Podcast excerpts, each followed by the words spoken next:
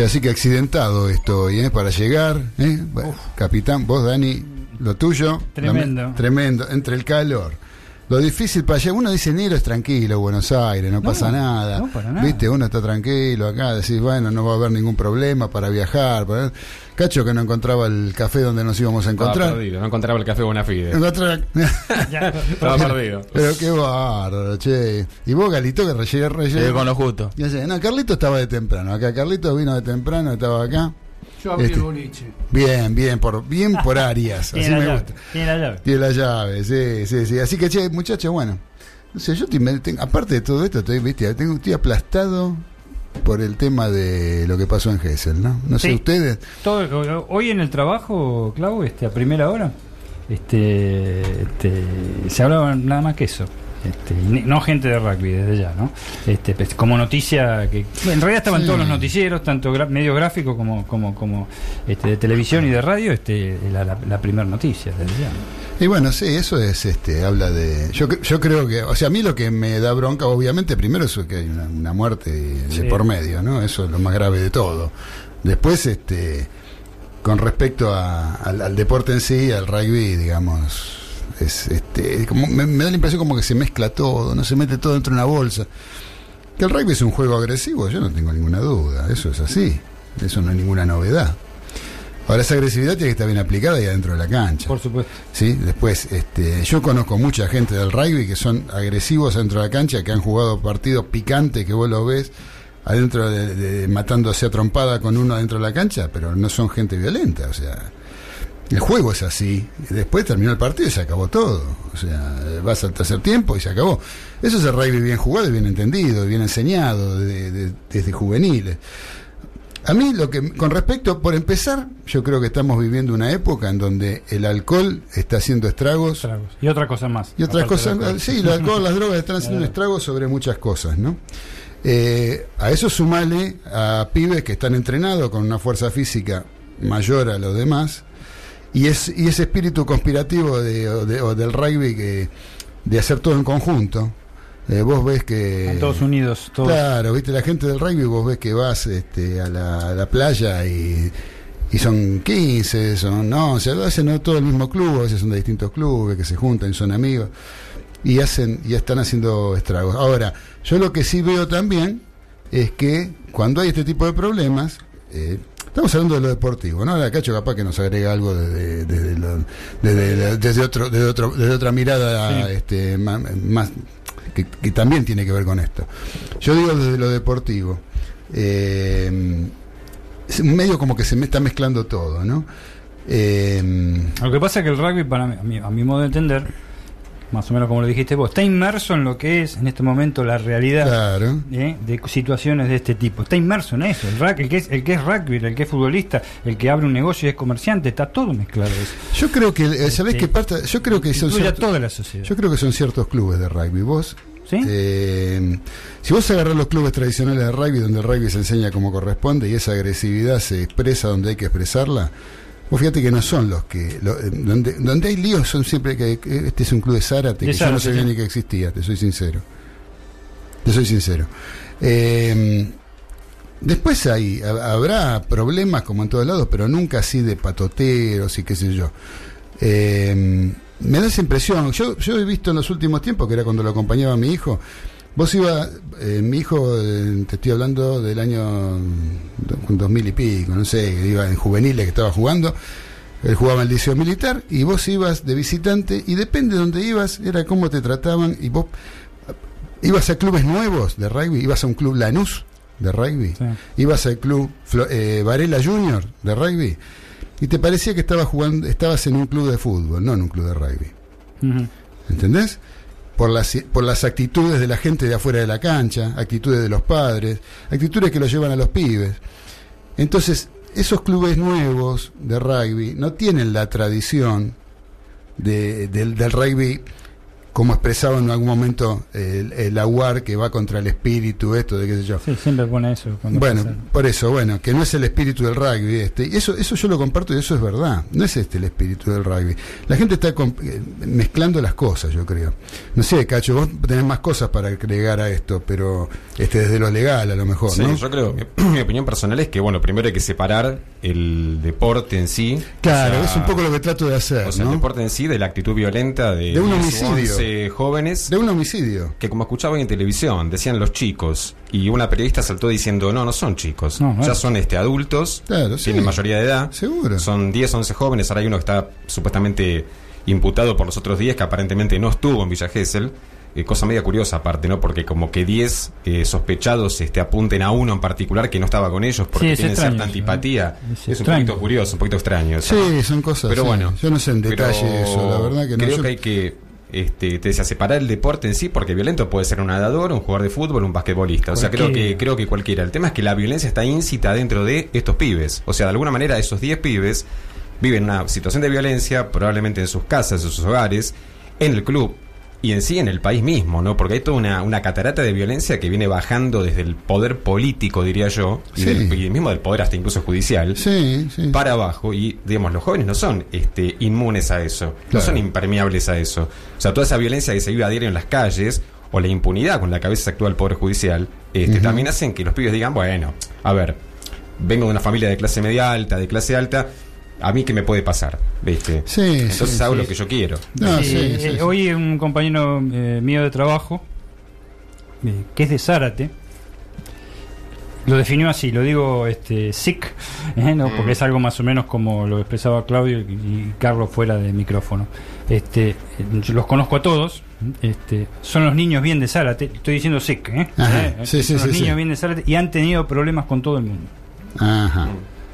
Nada más. Eso es lo que, lo que Sí, digo, lo- porque esa es la expresión popular. ¿eh? Claro, no, estoy está, bueno, está bueno porque en, lo- en los, en lo- así en las ciudades no tan grandes este, se conoce la gente entre sí. Exacto, Y vos lo, que me- lo que estás contando es más que válido, ¿no? Porque una persona que es del lugar los conoce y sabe que a lo mejor andan todos los fines de semana armando lío en Zárate. Sí, Este chico con el hermano se han peleado varias veces con, con, con- con estos chicos. porque- Yo creo que acá lo que habría que remarcar también que, bueno, los medios lo están haciendo hoy, de hecho, ¿no? Pero hasta cierto punto no le dan tampoco tanta importancia, entre comillas. Es que perdió la vida un joven de 18, 19 años con toda una vida por delante. Sí. Eh, un muchacho que aparte, según estuve viendo, eh, colaboraba en tareas, digamos, solidarias. eh, que hacía un esfuerzo aparte enorme porque los padres eran este uno es encargado de edificio Encargado y de la, edificio. la madre era creo que empleada doméstica o personal de casas particulares, como dicen ahora, ¿no? Eh, y él hacía todo un esfuerzo para poder mantener a los padres, para poder hacer una carrera universitaria. Estaba, creo que había terminado el CBC de Derecho. Sí. Eh, o sea, este, estaba de novio hacía dos años, con lo cual tenía todo un futuro, todo un porvenir por delante, que fue cortado, fue eh, mutilado directamente por la inconsciencia de 10 jóvenes o 11 que se creían con la impunidad de poder hacer lo que quieran. Claro. ¿no? Sí, sí, sí, sí. me preguntabas por el aspecto legal. Sí, Este, bueno, claro, eso también. eh, sí, hoy escuchaba, yo soy abogado, ¿no? Y hoy escuchaba que de pronto el fiscal o la fiscal está pidiendo que se les, se les aplique la pena de eh, prisión perpetua. Este, Atento que esto fue aparentemente un homicidio del artículo 80 del Código Penal, que es un homicidio agravado por alevosía. Yo agregaría incluso en, en el inciso en sí eh, del Código Penal habla de ensañamiento también. Y acá algo de ensañamiento hubo, porque cuando vos vas a patear la cabeza del pibe, Claro. tirado en el piso, Se ve claramente. ¿no?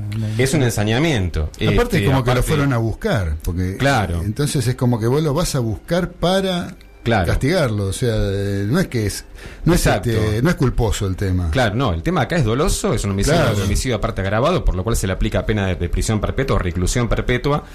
Que esto implica de que de pronto, en el mejor de los casos, con buena conducta, a los 30, 35 años recién quedan en libertad.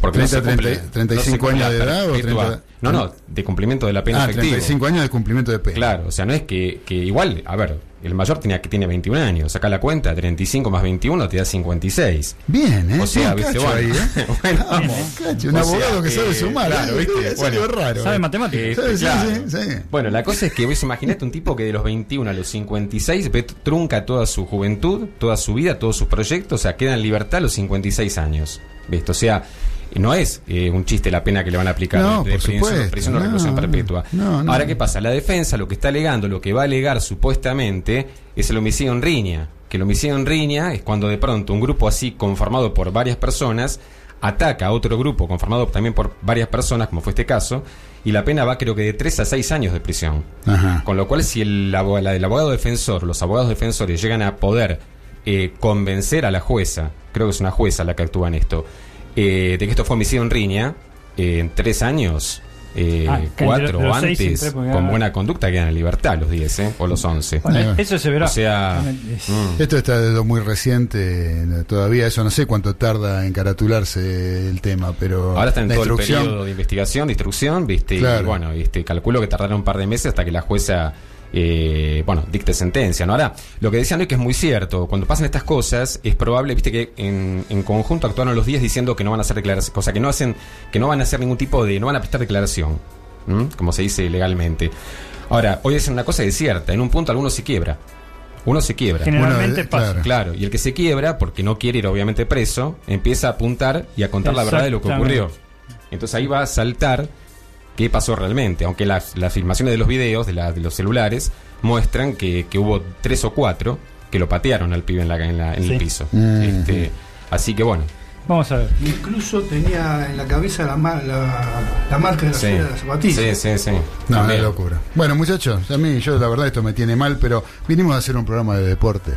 Y hoy Bueno. tenemos un, un invitado espectacular. Así que A ver si yo nos le refresca pido un poco, nos refresca. a nuestra operadora del día de hoy, a Graciela. eh, ¿Hoy es el último que está Graciela con nosotros? Sí, y hoy es el último. Bueno, después ya vuelve Eliana. Así que bueno, vamos a tratar de hacer un gran programa Sí, porque para... Graciela se lo Ya está, ya está volviendo, Liana. El fin de semana ya está acá. El fin de semana está acá, bueno, no, pero nosotros estamos contentos con vos, Graciela también, la verdad que soy una gran operadora técnica que tenemos. Así que, este, Graciela, te voy a pedir que nos pongas la apertura, vos que sos tan amable. Así arrancamos con el programa de todos los lunes, dale.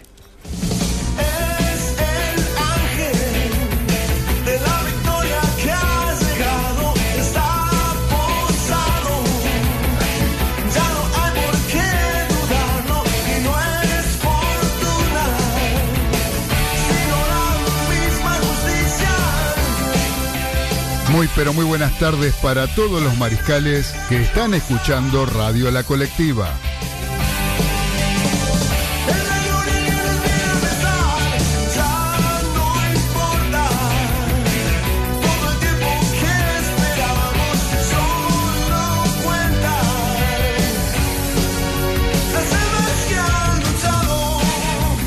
Les damos la bienvenida a una nueva emisión de Los Delirios del Mariscal, un espacio donde encontrarán la mejor opinión del acontecer deportivo y todo el rock argentino.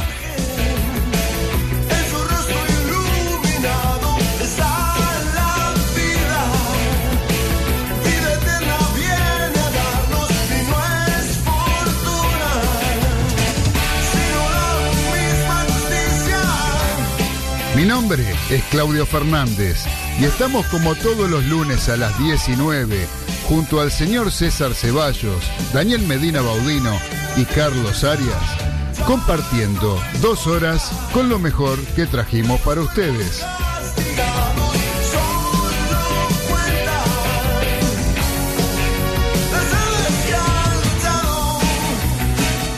Siempre a través de Radio La Colectiva, FM 102.5, transmitiendo desde el barrio de La Paternal, Ciudad Autónoma de Buenos Aires, ciudad capital de la República Argentina.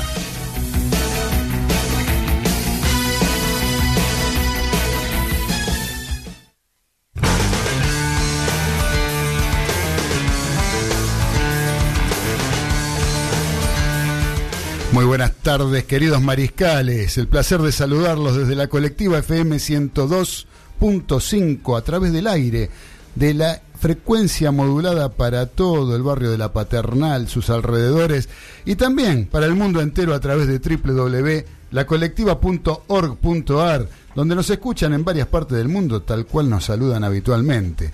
Así que los saludo, les doy la bienvenida f- formalmente ahora, después de estar hablando, ya tuvimos algunos comentarios de acá, ya nos están llegando, sobre lo que estuvimos hablando en la apertura, en la charla de café que hacemos habitualmente. Y mm, les quería decir que los mensajes nos están llegando, por ejemplo, al chat que tiene la página de la radio. En la página www.lacolectiva.org.ar, en la parte inferior derecha de la pantalla van a encontrar un globito color naranja. Ahí hacen clic, ponen su nombre y nos mandan los mensajes que gusten. Como por ejemplo lo está haciendo Mónica de Balvanera en este momento, que dice, hola chicos, buenas noches. Muy triste lo que pasó con este muchacho, ojalá no quede impune esto, como todo acá en este país. Les mando saludos y esperando el programa de hoy. Así que bueno, muchas gracias Mónica de Balvanera. Te mandamos un beso grande desde acá, la primera dama de este programa, como viene siendo desde hace muchos años. Así que también tenemos eh, a quien nos saluda, Diego de Golney, como siempre No está firme. Dieguito de Golney, que está ahí escuchando Fenómeno. en medio del campo, lo tiene a la colectiva presente como todos los lunes a las 19 desde hace unos meses a esta parte.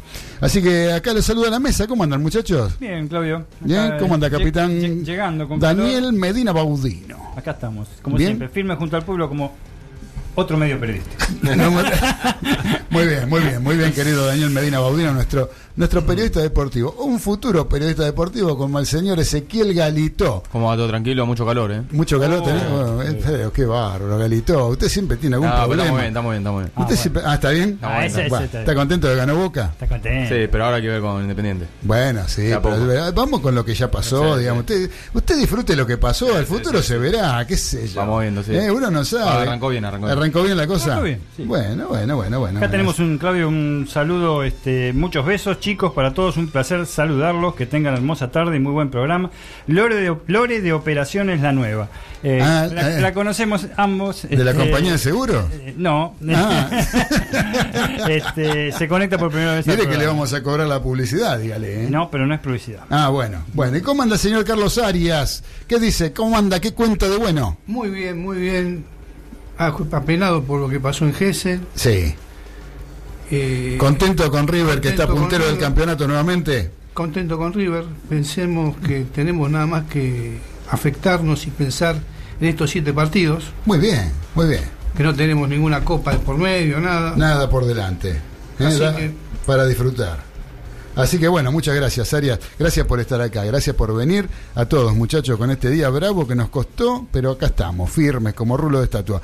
Así que tenemos, les decía antes, ¿sí? tenemos un invitado, una persona que nos vino a visitar, un amigo que nos vino a hablar de un deporte que no está muy este muy difundido, que no, no es muy popular, pero que a, todos nos interesa, como a mí por lo menos me interesa mucho, ¿no? Es refrescante. Es refrescante, es refrescante. Y me estoy refiriendo a mi gran amigo y hermano, el señor Alberto Cacho de la Bianca, que no lo presento como abogado porque no le gusta, pero es abogado. No le digo doctor Alberto de la Bianca, sino que le digo Cacho. ¿Cómo andás, Cacho? ¿Qué tal? ¿Cómo andas, negro? Un placer para mí estar acá de vuelta en tu programa. Eh, Sabes que hemos compartido muchos programas juntos en su momento en Puma Radio. Sí, señor. Este, y con también Vivachi. Así que este, para mí otro placer enorme estar acá de vuelta en compañía de todos ustedes. Aparte, bueno, del, del negro acá es un hermano de toda la vida. Y bueno, nada, acá aportando mi cuota de conocimiento en materia no de derecho, que no, no es algo que me interese particularmente. No, alguna pero vez bueno. hemos hablado, ¿eh? Sí, de sí, cuestiones día- que tienen que ver con, lo- con los clubes. Sí, y- una vez me pusiste y- un brete con el fideicomiso de los clubes, pero Te hice bueno. estudiar. Me hiciste estudiar. sí. Así que bueno, este, pero hoy nos muchachos, convoca a otra cosa. Hoy nos Hoy convoca, nos algo, algo más distendido. Algo, sí. algo, y aparte, no por eso menos interesante. Exactamente, ¿eh? Por ser distendido, no menos interesante. Así es, Y es un es. deporte, ¿sí? Que este, sé que sos un gran conocedor del tema, del tema surf. Conocedor sí, practicante no. Bueno, Es hay, una, hay algo- una cuestiones cuota que, que... me debo para mi vida esa, pero este, pero conocedor sí. Bueno, bueno, eso es lo importante. A lo mejor eh, nosotros también hablamos mucho de fútbol y a lo mejor este, ninguno jugó profesionalmente ni nada por el estilo. Hemos jugado en ligas y ese tipo de cosas, pero también nos ponemos a hablar de fútbol como si hubiéramos sido este, compañeros de. Messi, claro, de Maradona, de Pasarela, qué sé yo. Y no, y sin embargo hablamos igual. O sea, Claro. que, ¿por qué? Porque no- consideramos que conocemos sobre ciertos aspectos que nos da la licencia como para poder expresarnos. Así es. Aparte, este micrófono es libre para poder expresar lo que uno quiera. Así que este, vamos a hablar de surf. Exactamente, vamos a ¿te- hablar ¿te de parece surf. que arranquemos hablando de surf? Dale, Es dale. porque arranquemos. Arranquemos por el principio, yo creo, ¿no? Yo Y te arranque- cuento una cosita antes Dale, de, de que dale, con el tema. Sí. Mira, yo me traje acá. ¿Trajiste este, la tabla? No, me traje la mascota. Ah. Ah, me traje la mascota. muy el, bien. el- el Big, el- eh, este es el Big Cajuna. Ajá. Este, mascota de surf.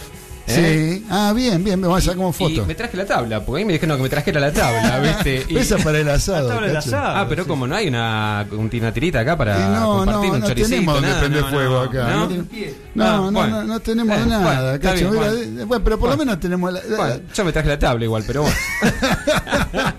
¿Cómo se llama este muchacho para la gente? Es Para- el Big Cajuna. Big Cajun. Ahora ¿Vas a te sacar explico, fotos, ahora te usted? Así la subimos. Saqué foto ahí. Eh, sa- Saque fotos, saque fotos porque así la subimos. Acá, al lado del señor de la Bianca, hablando acá, este, al lado del Big Cajuna. ¿Eh? Así que bueno, ¿Sabes pero- por qué el Sí. Cajuna, no? No, no sé por qué, por eso Ya, estás si vos. me das el pie, Para te eso voy- estás te vos. empiezo a comentar. Dale, pero dale, yo quiero dale, que me cuentes dale. todo. Bueno. Dale. Bueno, pues es que se habla mucho de cómo empezó este asuntito del surf, ¿no? O sea, cuándo, cuándo se originó, cómo se originó. Algunos dicen, algunos dicen que fue a partir de que James Cook, el inglés, cuando va con sus galeones y descubre Australia y Oceanía, ahí encuentra que los este, nativos de Australia, de Nueva Zelanda, que eran los maoríes, obviamente, antes de dedicarse al rugby, dicho Sí, sea de sí, paso, antes de ser colonizados. este, claro, antes de ser colonizados, este, usaban unas tablas con las cuales eh, era como que navegaban sobre las olas, ¿no?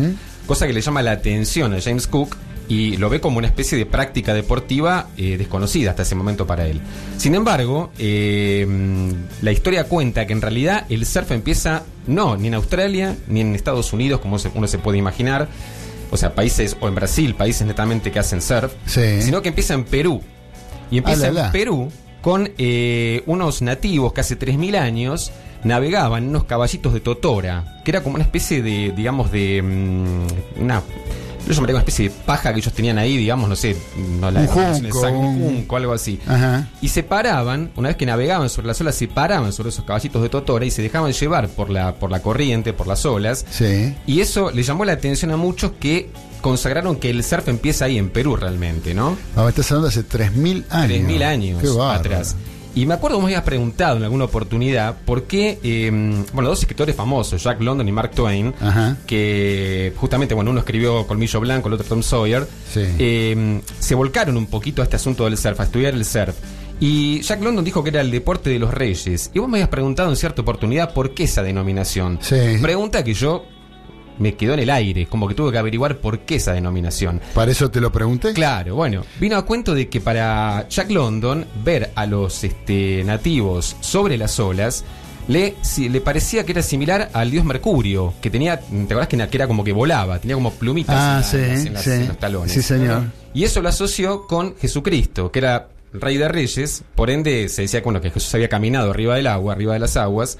Entonces de ahí quedó como que era el deporte de los reyes, Ah, el surf, mira ¿no? Esa no la sabía. Claro, bueno, esa fue la un poquito la es un poquito hacia grandes rasgos los orígenes de, la, de este deporte, ¿no? Sí. Que no empezó como muchos se imaginaban en Polinesia, en Hawái, sino que empezó en las costas de Perú. Bien, bien, bien. Cacho, yo tenía entendido que el turf era el deporte de los reyes. Vos sabés que iba, justamente que vino farmacia. Este, Eh, bueno, cambiame la consonante. Menos y- mal que, menos normal que no llegara a farmacia. Claro, en vez, de, en vez de turf decimos surf. Claro, cambiamos, cambiamos la consonante. está, y- tiene claro. razón. Si estaba Sí, farmacia se armaba polémica. Claro. Pero por supuesto, por supuesto. Che, vos sabés, para que te cuento que hay acá hay un mensaje del señor Guille Cabral. El Jimi Ah, mira. Hendrix de Barracas. Sí, señor. ¿Sí? Eh, vive en Barracas, Jimi Hendrix, no murió. Claro. Vive en Barracas. Y trabaja Sí, dice- de- también de pintor, de todo. Eh, sí, no, no, es, es mu- es multifacético este Eh. muchacho. Dice, buenas tardes, saludos a la colectiva y a todos los maricales y además, qué grata sorpresa, perdón, qué grata sorpresa de encender la radio y escuchar la voz del doctor de la Bianca. ¿Eh? Esa para vos, cacho. Guille, Dice- te mando un gran abrazo, Guille. Gracias, Guille, por el mensaje. Un abrazo grande para vos también. Este, después tengo un mensaje acá en el chat de la radio, les conté, ¿no? Que tenemos un chat para que nos manden mensaje de Beba, la reina madre. Uh. ¿eh? Beba de Flores que dice, qué bien se te oye. Así me gusta, cariños, y muy buen programa. ¿Eh? Esa para vos, Cacho, también. Ah, gracias, Beba. Este, Eh. un beso grande, ¿eh? ¿Eh? Así que la Beba reina también- madre. la reina madre de este programa nos está mandando también mensajes y saludándonos. Así que bueno, Vamos a hacer un, un breve paréntesis para escuchar un poquito de música que nos trajiste. Pues, Cacho programó hoy eh, la música del, de lo que tenemos de fondo, por ejemplo. A ver, sube un poquito la cortina, Gra. Sube un poquito la cortina a escuchar.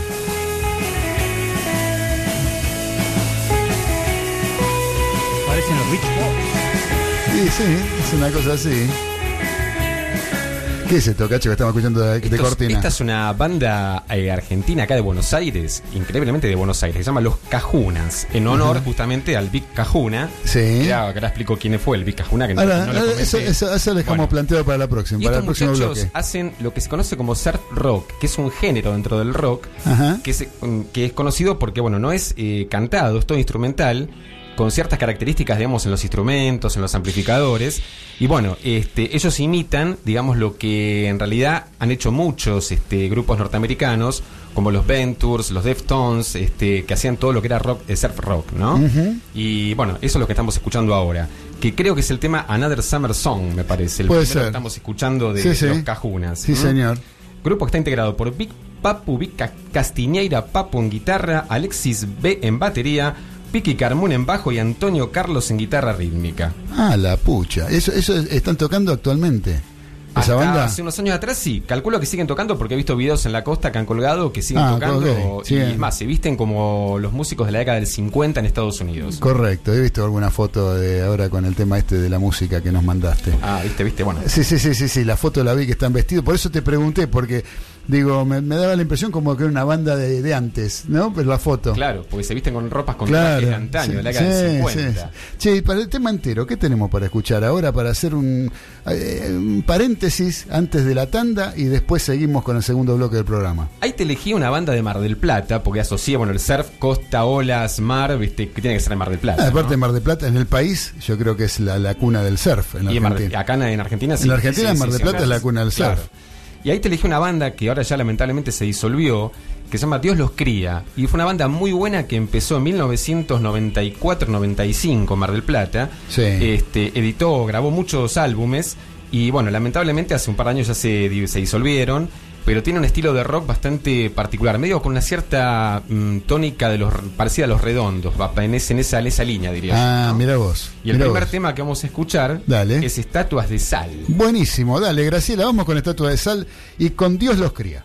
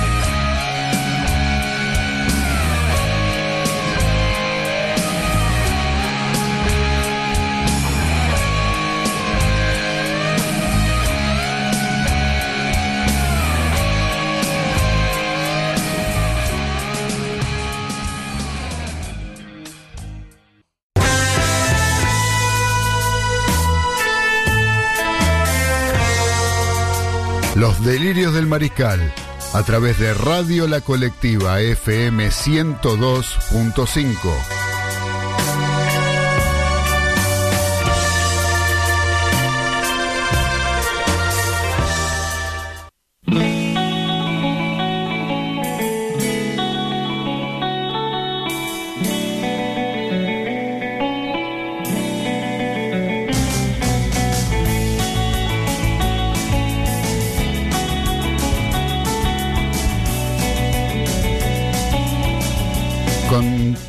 En los delirios del mariscal a través de la colectiva FM 102.5, escuchando música surf, porque tenemos un especialista en surf que nos vino a visitar. Y les cuento que esto se puede escuchar a través de internet en el mundo entero, a través de www.lacolectiva.org.ar. Y si no, a través del aire, de la FM, de la radio, FM 102.5 para todo el barrio de la Paternal y sus alrededores. ¿eh? Acá estamos acompañados por el doctor Cacho de la Bianca junto a la mesa de siempre, pero también acá hay un oyente, ¿sí? un mariscal que nos escucha habitualmente, que nos está mandando un mensaje de audio y yo lo voy a pasar al aire. No sé si ustedes están de acuerdo. Sí. ¿Les parece? o- ¿Se o- animan? Dale, Mirá que está sin filtro. Esto, ¿eh? ¿Se animan? Mira, yo lo pongo. Buenas tardes a toda la mesa. Bueno, yo sabía que hoy iba a ir un invitado especial. Este, y cuando dijeron surf, yo pensé en una persona con el pelo medio eh, rubio por el agua y el sol, una persona bronceada. Pero después se pone a hablar y es el estimado Cacho que todos conocemos. Ahora lo que me, me doy cuenta es que el pelo blanco que tiene no es de tan poca edad, porque estuvo hablando que hace 3.000 años él eh, ve- veía cómo surfeaban en, en las costas de Perú. Con razón tiene el pelo blanco y él, para empezar a surfear, debería aprender primero a nadar. Sí, nada. Muy bien, querido Diego de Golney, como siempre nos ¿Le estamos... puedo responder? Pero por supuesto. Dieguito, yo sé nadar, eh, te aviso. Vamos todavía, claro. Eh, Estás subestimando, gordo, vos. Lo tuyo, lamentable. El mensaje de siempre, lamentable. Raro que no dijiste nada de la música, ¿no? Pero bueno, vos sabés que tenemos un mensaje acá, otro mensaje de Guille Cabral, que dice: Los Super Ratones también serían una banda de surf rock. Tenían Mirá, una onda, ah. ¿eh? Una onda Beach Boy, pero lo estoy, esa- estoy faltando de respeto naturalmente a los Beach Boy, me parece. Eh, Pero, sí, ahí estaba Fernando Blanco, que después terminó en esta banda que hace los covers de los Beatles. De los Beatles, sí. sí. Así que bueno, es- nueve, o, sea que, abajo. o sea que la podemos considerar también dentro de esa onda. ¿eh? Una, Sí, una se cosa así. decir. Así que bueno, eh, Guille, espero que esté respondida a tu pregunta.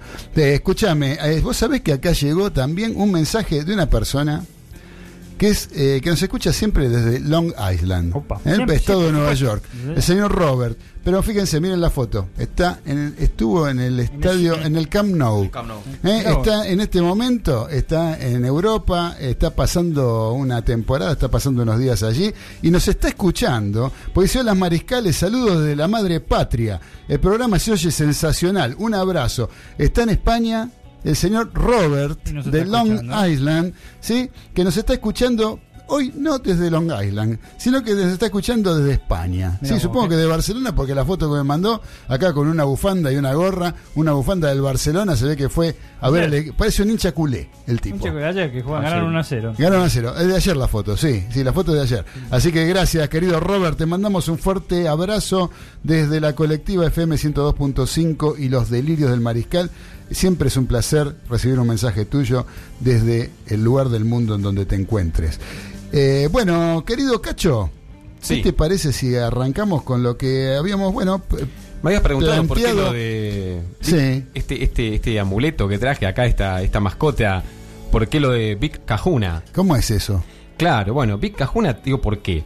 El primer surfer reconocido, que es el primero que peleó, incluso que luchó por lograr que el surf fuera reconocido como deporte a nivel mundial, Ajá. fue, y acá atajémonos, eh, porque voy a poner en práctica mi, eh, mis conocimientos de hawaiano, A ver. fue Duke Kahanamoku. Epa, ¿no jugó en ferro ese? No, no, ese no. Ah, no. Ese no. Cuyo nombre real, ¿sabes cuál era? No. Agárrate. Duke Paoa Kahinu Mokoe Juli Kohola. Epa. Ah, la pucha, ese sí jugó en ferro. Sí, ese seguro. Ese seguro. Pues tema Me- Memory Claro. Mukerahowa. Eh, Era, claro, y el doctor Kumalo. Y el doctor Kumalo. Claro. Este, Vos ah, fijate que allá eso es como decir José Pérez. claro, más o menos. Claro, tal cual. Y claro, sí, claro. sí. Bueno, y entonces. Por eso quedó lo de Big Kahuna. Bueno, y el surf, en realidad el nombre original del surf es He Nalu. Bien, eso que es hawaiano. Eso es surf, en hawaiano. Este, así que bueno, Escucha, eso. ¿y por qué- eh, pero escúchame, el prim- eh, ¿por qué lo he entendido lo de Big Cajuna? Eh, Bueno, vos dijiste el Kahuna, nombre por- del bueno, primer. Te digo eh, por qué. El, este Duke Kahanamoku, Sí. el Big Kahuna. Ah, ese, le este, decían Big Cajuna. Bueno, en realidad Él gana la primer, él gana la medalla de oro en natación en las Olimpiadas de Estocolmo de 1912 Sí. y él practicaba surf con una tabla que medía 5 metros y que pesaba 50 kilos. A la pelota. ¿Cómo flotaba O eso? sea, este, claro, o sea, por eso de ahí lo de Big Cajuna, porque el tipo, digamos, cuando no había Ah. eh, tablas de surf eh, realmente estandarizadas, profesionales, Sí. el tipo tenía improvisada esta tabla, con la cual en 1912 hacía practicaba Ganó. surf. Bien. este, en Estocolmo, en ga- Hawái. pero ganó el premio de natación. Ganó la medalla de oro de natación. De natación. En Estocolmo, Cacho, de eh, eh, Estocolmo. ahora dijiste una, eh, una tabla de 5 metros. Yo, yo lo que veo en el. en- cuando normalmente uno ve algo de surf por televisión o en películas, ¿no? Que ves las películas que los tipos hacen surf qué sé yo. Yo veo que no son todas iguales las tablas. Hay distintos tipos de tablas, distintos materiales. ¿Cómo es la cosa? Sí, hay dos- Algunos que tienen dos, dos aletas, no se llaman aletas. Quillas. Quillas, perdón. Bueno, Quillas. Discúlpeme. Hay algunos que tienen una quilla, otros que tienen dos quillas. Sí, hay dos Más ta- cortas, más largas. Hay una clasificación que es este, esencial. Hay tablas, hay, están las longboard y las shortboard. Ajá. Las, las, las que, digamos, las más conocidas son las longboard, que son las que incluso eh, siempre se recomienda que un principiante, alguien que empieza a aprender a surfear una ola, eh, utilice una longboard, que es como mucho más segura que la shortboard, que es más para eh, surfistas eh, profesionales. Más, más claro. De hecho, acá te hago una salvedad. Eh, hay dos tipos de surfistas o riders, como se los conoce, que son los que viven de este deporte porque son este, sponsoriados, son patrocinados por muchas marcas de, de surf, de Profesionales. surf profesionales, Sí. que viven todo el año eh, surfeando olas en diferentes lugares del mundo. Y los que son free, los que son practicantes como, no sé, el que se va a la costa ahora y lleva una tabla de surf y hace surf. Un ninguna- aficionado. Un aficionado. Un aficionado Exactamente. amateur. Exactamente. Correcto. Eh, te cuento. Volviendo a las tablas, la longboard, que es la, Sí. más, la más grande de ellas, junto con la mini Malibu o mini longboard, son las tablas de puntas redondas o sin punta. Se las Ah. conoce con ese nombre. Después hay tablas con punta. Tenés el evolutivo o fanboard, este, la fish, que es más chica que la Malibu y por Ajá. tanto más inestable, y la shortboard, que es la más maniobrable y cómoda, pero siempre para eh, profesionales. O sea, insisto, no es que un surfista profesional no utilice una longboard, lo hace, pero la longboard es más recomendable para un principiante. O sea que acá, por ejemplo, acá Galito, ¿no? Que estuvo ahora, estuvo en Valeria del Mar, Sí, ¿no? Agarraba un día y decía, quiero ir a surfear olas, hay olas grandes, quiero ir a surfear olas. Le convenía una longboard. Absolutamente. Vos nunca surfeaste. Absolutamente. No, no, nunca, nunca. Por eso, ¿eh? A- aprendé. Porque escuchá y aprendé, como me dijeron una vez a mí. Claro. Bueno, para el principiante hay tres consejos básicos. A ver. Este, Bueno, uno, obviamente, la longboard. Escuche, Galito. Otra, que sepa nadar es fundamental. Ajá. Y otra, que también es, es esencial y que Lele Usuna, que es uno de los campeones argentinos, la recomienda siempre, es que nadie se lance a surfear una ola solo. O sea, que siempre vaya en compañía de otro, de otro que sabe surfear, porque puede pasar que parece el equilibrio es lógico de entrada, no, te- no conoces el deporte. Y bueno, las- el mar es medio traicionero en ese aspecto. Y digamos, si bien después te voy a explicar una serie de medidas de prevención que se toman, el tener un compañero hace que si vos te caes y estás corriendo peligro, eh, él te pueda rescatar.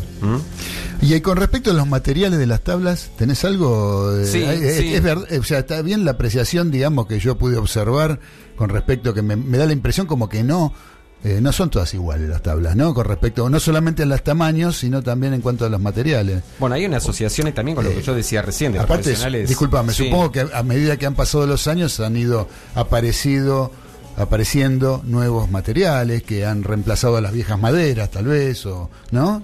Bueno, en realidad las tablas están hechas, pueden estar hechas. Le llaman de foam, que es un material de que está hecha básicamente la tabla, pero lo que se utiliza es el poliestireno, este, el PVC y el poliuretano. Ajá. Ahora, asociándolo con lo que, lo que te decía de profesionales e- y principiantes, eh, para los principiantes se recomiendan las tablas de PVC siempre, Ajá. que en realidad son más pesadas, ¿viste? Porque las de poliestireno y las de poliuretano son las que más usan los, este, son más livianas y son las que usan los profesionales del. Correcto. Deben ser más, más fáciles para maniobrarlas, digamos, pero menos estables. Exactamente. ¿No? Y te cuento algo que te va a interesar, sobre todo vos que sos músico, que tocas el bajo, digamos que sos bajista. Yo toco el bajo, bueno, no soy bajista, músico, bueno. ¿no? bueno, viste que los instrumentos tienen un alma. Sí, señor. Bueno, la tabla de surf también tiene un alma, Ajá. que se conoce con el nombre de stringer y que es como una madera que va o que está en el medio de la tabla de surf, Ah. a efecto de que la tabla justamente no se doble, ¿viste? Este, si bien tiene cierta curvatura, Sí. eh, a efectos de que bueno, de que no se doble al igual, al igual que un instrumento, ¿no? Eh, Cacho, Mm. esto con respecto a las tablas, ¿no? Ahora, con la tabla se hacen maniobras. Sí. Yo, yo entiendo como, veo como que este el tipo agarra así, se mete por adentro de un, como cuando está doblando la ola, así que se hace como un túnel, el tipo se mete adentro así y sale por el otro lado, sube un cachito, después se vuelve a meter. Esos son maniobras, que supongo que deben tener nombres, no sé, ¿no? Eh, Tienen nombres, acá es medio complicado en la radio poder explicarlas porque como yo te decía en alguna, en alguna oportunidad ya falta una cámara para poder visualizar, para poder mostrar cómo son las claro, maniobras, ¿no? claro, no, seguro. Pero- más o menos descri- describirlas así Claro. someramente podemos. Sí, la, la primera básica es eh, que justamente muchos surfistas profesionales que incluso dan clases de surf Ajá. dicen que es eh, casi hasta la más difícil, aunque parezca irónico, que es el take off, que es ponerse de pie sobre la tabla. Porque claro, cuando vos entras al mar, el que empieza a surfear entra al mar apoyado, recostado de pecho sobre la tabla Sí. y va como nadando, como si fuera una, una ranita, digamos, Sí. pero con la siempre dicen que hay que estar nadando con las, las manos o los brazos bien pegados a los bordes de la tabla, ¿viste? Ajá. Porque es la única forma, digamos, como de meterte dentro de la ola y empezar a avanzar. Si no, es como que te empieza a llevar para cualquier lado el mar. ¿viste? Correcto. Entonces, bueno, la maniobra más difícil, dicen los profesionales, es para los principiantes, obviamente, es el take-off, es ponerte de pie sobre la tabla. Hay algo que se utiliza siempre, que se hace siempre, que es muy este, simpático, ¿no? A vos te ponen de pie en la playa, este, el, el profesor, el docente, y te dice, bueno, parate, parate, firme. Y de atrás te empuja. Ajá. ¿viste? Para ver con qué pie vos te sostenés. Ah. Porque según si es el pie izquierdo o el pie derecho, es el pie que vos vas a utilizar en la tabla cuando te pares y sobre el cual hagas equilibrio. ¿viste? Es lo que se conoce como la maniobra, digamos, eh, natural o la goofy. Natural es cuando vos te parás con el pie izquierdo Ajá. Eh, hacia, digamos, en primer lugar en la tabla. La goofy con el pie derecho. No, no tiene que ver si sos diestro o zurdo, como en el es la boxeo. reacción que vos como- tengas cuando te empujen. En el boxeo, viste que en el boxeo, Como sos- en el boxeo, viste que sos, sos- si sos diestro, adelante pones el pie izquierdo y la Claro. mano izquierda.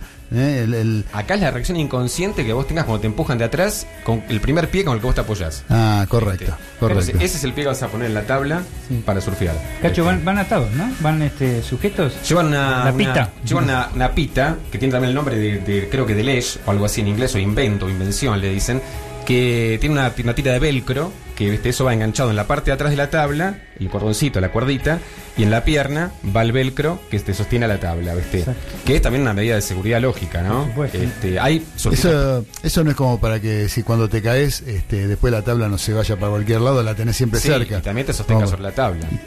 También. ¿Te sostiene sobre la tabla eso? No, No, no, te No, no. sostengas, si te caes, te sostengas vos que no pierdas la tabla para sostenerte y flotar. Por eso te digo, claro, Claro. por eso. Si no, Claro. vos te caes y capaz que la ola se te lleva a la Claro. tabla y. Los profesionales, algunos, surfean sin, Sin eh, la pita. O Claro, sea, entran al mar sin la pita. Claro, bueno, eso Este. Claro. Debe ser igual, es fundament- Bueno. fundamental para la orientación cuando caes en esa burbuja de agua gigante. Claro, claro. Este, eh, orientarte donde está la tabla, la sentís que te tira. Claro, claro. Lo que debe ser para un principiante, sobre todo, este, volver a, a- a- a la superficie, ¿no? Donde está la tabla claro. donde estoy yo. Claro, Sí, claro, se te da vuelta al mundo. Tal cual. Te da vuelta al mundo. Este, bueno, me decías lo de las maniobras. Yo te decía el take off, la primera, ponerte de pie arriba de la tabla. Eso es la- lo más difícil. Eso dicen los profesionales. O sea, lograr eso, para digamos, para un principiante, Claro. lograr eso es. Claro. Eh, después está el cutback este, o recorte, que es una maniobra que, mira, para que se, para que se lo imaginen los oyentes, Sí. es como que vos, ¿viste la- el símbolo del infinito?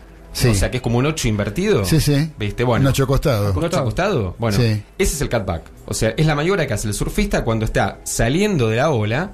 O sea, es como que se dirige sobre la pared de la ola, Ajá. suponete hacia tu derecha, Sí. ve que la ola empieza como a decrecer, ¿viste? Entonces tiene que girar, tiene que empezar a buscar la pared principal de vuelta de la ola para poder seguir surfeando. Entonces hace un giro, que es un- como un, un símbolo de infinito, es el Ajá. 8 recostado, y vuelve hacia la pared de la ola principal. Vuelve, la vuelve a retomar. La vuelve a retomar. Claro. Que eso se conoce como el re-entry, que es otra eh, maniobra que se, ejer- que se ejercita en surf, que es el reingreso básicamente a la ola. Ah, ¿viste? bien, bien, bien. Eh, después tenés también el bottom turn, que es una especie de, de maniobra que se ejercita o se hace, que es antesala de otra maniobra principal. O sea, es cuando, por ejemplo, vos venís cayendo por la, por la pared de la ola, sobre la tabla surfeando, y querés reingresar a la ola, Ajá. entonces como que haces una, una especie de, de movimiento que apunta a la base de la ola y encarás la pared de la ola. Ajá. O sea, es como que vas en perpendicular a lo que es la pared de la ola. ¿viste? Bien. Que no deja de ser un re-entry, pero se conoce como bottom turn. ¿viste? Buah, mira, vos- bottom, claro, de la base, de la base. Claro, claro. Una de las Button. imágenes más lindas que hay, este, que se pueden filmar, es cuando la bola te pasa por arriba. El tubo ese, meterse tubo, adentro de ese tubo, ¿no? Bueno, esa es otra maniobra, el tubo de la ola. Ah, ¿se Es- llama es- así? Se llama es el tubo de la ola, que Es es, hermoso, es eh. la, la- la aspiración de todos los Sí, surfistas. me porque es imagino como, que sí. Claro, es como yo digo que es equivalente a lo que puede ser para un futbolista hacer un gol o para un jugador de rugby hacer un try. Claro. Creo que es el, Sí. el- el tubo para el surfista es la, la gloria. La gloria. Este, después hablando un poquito de las canchereadas en el surf. A ver, ¿hay canchereadas? Hay canchereadas. Ah, Sí, eh, hay canchereadas. Tenés ¿Qué el, el, el hang ten y el hang five, que es cuando vos lo habrás visto, cuando algunos surfistas muy experimentados caminan sobre la tabla y van hasta la punta misma de la Ah, tabla sí, sí, y se sí, paran con un pie o con dos y mantienen el equilibrio. Este. O sea, obviamente tenés toda la experiencia del mundo para hacer eso porque no es para que lo haga un principiante, pero se lo conoce para el que lo hace profesionalmente como la canchereada. ¿viste? Hago el hang ten, hago el, hang five, que, que en una competencia te puede sumar puntos. Ah, O sea, más allá de la canchereada, ¿no? sí, sí, sí, sí, es como Este, tirar un caño en el fútbol. Más o no, te, menos. no te suma puntos, pero digamos. Una pero- rabona. Bueno, pero claro. En el fútbol te agarra el, defensor después que le hiciste el te caño. levantó te por el agarra- y aire. acá te agarra la bola. Te Claro. agarra la bola y se venga. Claro. Así que bueno, che, que acá tengo un mensajito de Mónica Balvanera. Dice: Felicitaciones, Alberto. Explicás muy bien. Gracias. Estamos- gracias. y, y de paso aprovechamos para contar que estamos con Alberto Cacho de la Bianca, nuestro especialista en surf, que nos está contando detalles sobre la actividad. Sí, desde el origen estuvimos hablando. Eh, y según un mariscal que mandó un mensaje, eh, vivió hace 3.000 años para, para contarnos cuando empezó la práctica del surf. Claro, yo estuve ahí que presente. Estuvo ahí presente por su cabello blanco. Claro. un. No, ahí era rubio. Después se me puso blanco por los 3.000 años. Por los 3.000 años, el paso del tiempo, claro. Ah, sí, bueno, también 3.000 años. En, pone Claro. canoso cualquiera. Claro. Eh, así que bueno, Cacho, ¿qué más tenemos? A ver, para ir a- a- para- Bueno. antes de ir a escuchar un, un temita musical nuevamente para seguir con el eh, con la tanda. Dos maniobras más. Que Ah, ¿tenés dos maniobras sí, más? Una que es la drop knee, que es una, que también una canchereada, es cuando el, surf- el surfista apoya una rodilla en la tabla y se mantiene en pie con la otra. Este, y después el floater, que es cuando habrán visto que por ahí de pronto el surfista va sobre la, la, la parte superior de la ola con la tabla. Sí. Son es, un espacio de segundos nada más, que el tipo va arriba de la tabla y se mantiene en, la- en lo que sería la cresta de la ola. Ah, ¿no? sí. Este, ¿Eso es una canchereada? no, el, el drop knee es una canchereada. Ah. El floater no. Al floater no. El floater es una maniobra eh, que Sí. suma puntos. Este, igual que este, el aéreo, que esto lo hacen mucho los, los, este, los chicos que hacen skate, ¿viste? Ah, sí. Que es cuando en el aire, cuando se levantan en el aire y se sostienen, o sea, el, el skate queda como pegado a, la- a Sí. los pies del, del, del, del, del skate. del- Eh, o sea, sí, sí, sí, sí, entiendo. del Del- chico que hace skate, claro. En, la, en el mar, en la ola, el surfista es como que deja la tabla en el aire, queda en el aire con la tabla, son segundos. Exacto. Pero es una maniobra. brava.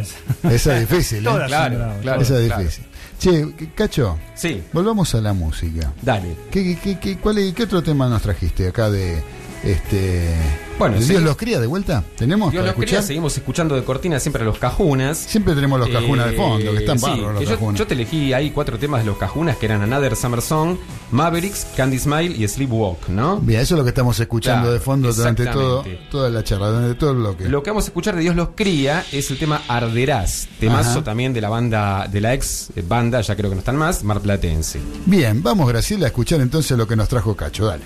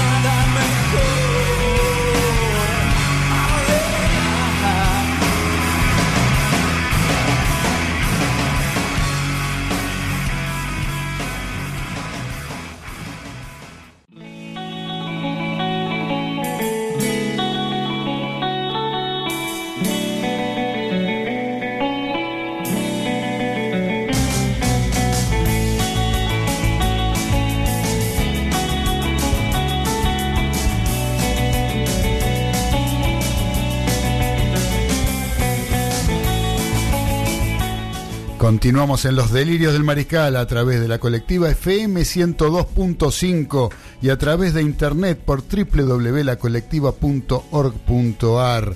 Eh, estábamos recién, estábamos viendo que eh, San Lorenzo está jugando, ¿no? En la Champions eh, de básquet. Está jugando la Champions de Ba- ex Liga de las Américas. Es Liga de las Liga de las Américas. Américas, de la cual es campeón. Está jugando hoy este, el tercer partido contra Amazonas Franca, de Brasil. De Brasil. El clásico Amazonas Franca, Eh, uno de los pocos eh, clubes que ha mantenido sponsor, nombre, todo. Equipo histórico de, Es un de Brasil. histórico de Brasil, sí, de toda la vida. Sí, ejemplo, sí. Estoy, diciendo por lo menos 40 años. Yo me acuerdo, sí, me acuerdo haberlo visto en aquellas copas William Jones que se jugaba, que Exactamente, jugaba obras mundial, sanitarias. era un mundial, pero- Era un mundial y jugaba obras sanitarias Real Madrid, se jugaba era en Luna Park. Era la base de la selección brasileña. Quizás Claro. los cinco titulares que entraban, por ejemplo, eran los eh, cinco integrantes titulares de la selección brasileña. ¿eh? Sí. Que en esa época eran muy, muy fuertes selección. Carioquiña, me acuerdo que jugaba un tal Carioquiña. Bueno, ese era, eh, ese era el, no sé, el chamaco Rodríguez de Ferrocarril Oeste. Epa. Jugaba, jugaba ese y se armaba lío. Era impresionante. Sí, siempre se armaba lío, porque canchero. era canchero. Canchero. Sí, Bueno, Perdió el primer partido con el Franca allá en, en- en Brasil. Vaya, vaya, a ver- vaya a saber dónde es la sede ahora de Amazonas Franca. eh. Antes Claro, era Paulista, no claro. sé dónde es. Este, ganó este, el sábado la, la revancha y ahora está jugando a partir de las 20. Ya está jugando, ya debe estar empezando el, el tercer partido. El otro es Instituto, como decimos siempre, Instituto de Córdoba, que Sí. perdió increíblemente, históricamente, con un equipo nicaragüense en Nicaragua. Hoy está jugando a segundo. Por dos perdió ahí Por nomás. Dios, pero- pero- por dos, pero es y por Dios, se puede Sí. decir, porque este eh, eh, Nicaragua en básquet, honestamente, Sí, no, no. no sé si nacionalizó a siete lituanos, no tengo idea lo que puede pasar. Este, y este eh, está jugando el segundo partido, en caso de ganar hay tercer partido en, en- en Córdoba. Y por el otro lado está clasificado sorprendentemente Quimsa de Santiago del Estero a las semifinales. Bien, Así bueno, que- bien por los equipos argentinos. O sea, eh, eh, cabe la posibilidad que en las semifinales haya tres equipos argentinos. Exactamente, que De los cuatro, con lo cual tres. aseguraría este uno, un, uno Un finalista. final, un finalista. Bien, bien, bien.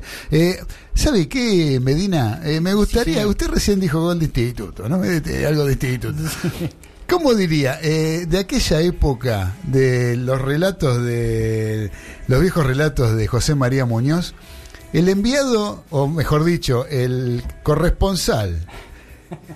En, el corre- ¿Cómo se llamaba el corresponsal en.? Yo no me acuerdo. En la ciudad de eh, Santa Fe. en- no, en el Santa Fe no, el de Córdoba. ¿Cómo era? El de Córdoba, este, Osvaldo Hueve. Osvaldo Hueve. Ese era Osvaldo Hueve. Si, ¿eh? Si había un gol, ¿cómo, re- cómo hubiera dicho un gol de instituto? Gol de Instituto, Muñoz. Ah, muy bien, muy bien. Así, Eso- así, listo. así. Eh, el corresponsal en la ciudad de Santa Fe, Emilio Caso. Emilio Caso. Emilio ¿Cómo, Caso. cómo, cómo era Emilio Este Caso? era, este era las- esta- estamos hablando de las transmisiones década de del 70. década del 70, Y eh, principio del fútbol. 80. del- Principio del 80. a ver cómo era. Este, 23 minutos de Santa Fe, gol de Colón. Muy bien, muy bien. Ese, ese- ese era Emilio Caso en Santa Fe. En la ciudad de Santa Fe seguía Colón y Unión. la Colonia Unión. Muy bien. Siempre jugaba uno de los dos. Exacto, o sea que tipo, trabajo asegurado. Trabajo asegurado. Y en cambio, ¿qué pasaba, por ejemplo, en un clásico entre Rosario Central y Newells? Esta era muy particular. Ah, sí. Porque era una gloria del, periodismo este rosarino y santafesino, que era eh, Roberto eh, Roberto, era creo de Reina. Robert- llamaba, sí. Roberto Reina. Y este tenía una particularidad, obviamente también tenía el trabajo asegurado, porque Sí. un domingo jugaba Central de local y otro domingo este, este, jugaba Newell's. Pero él tenía una preferencia que era muy rara en un equipo de Muñoz, eh, en un equipo deportivo de José María Muñoz, que hubiera una preferencia, pero no la podía ocultar. Pr- Primero, o sea, en la, en la transmisión de Muñoz se sentían dos, porque siempre se sentía un timbre, ¿no? Como un timbre. Ping, vamos a la información, decía, ¿no? Entonces, pero cuando era de Rosario era doble. Doble, que- claro. era pip, pip, Claro, el, el- el común era pip, pip, solo. Claro, sí. Y en Rosario era pip, pip, pip, pip. Entonces, si yo le hago pip, pip, vamos a Rosario. Gol de Newell's, Cosoni, golazo. Ah, sí, con ese énfasis. Con ese. Se estaba jugando el, el ro- el clásico Rosario. Y al rato había un doble pip, pip, nuevamente. Gol de Rosario Central, Aldo Pedro Poy. Y Muñoz aclaraba ahí, ¿cómo es eso, Roberto? Un aislado contraataque del conjunto canalla que realmente este, empata de una manera fortuita. Ah, El tipo era hincha de leproso a morir. Pero era una gloria, era una gloria del periodismo deportivo rosarino. Y, y incluso eh, cuando Muñoz iba a Rosario, el comentarista sí o sí era Roberto Reina. Cuando Muñoz iba a Santa Fe, el comentarista era Emilio Caso. Sí. Ya finalizando, eh, finalizando la década del 70 y empezando el 80, eh, eh, directamente no iba Muñoz a, a Córdoba.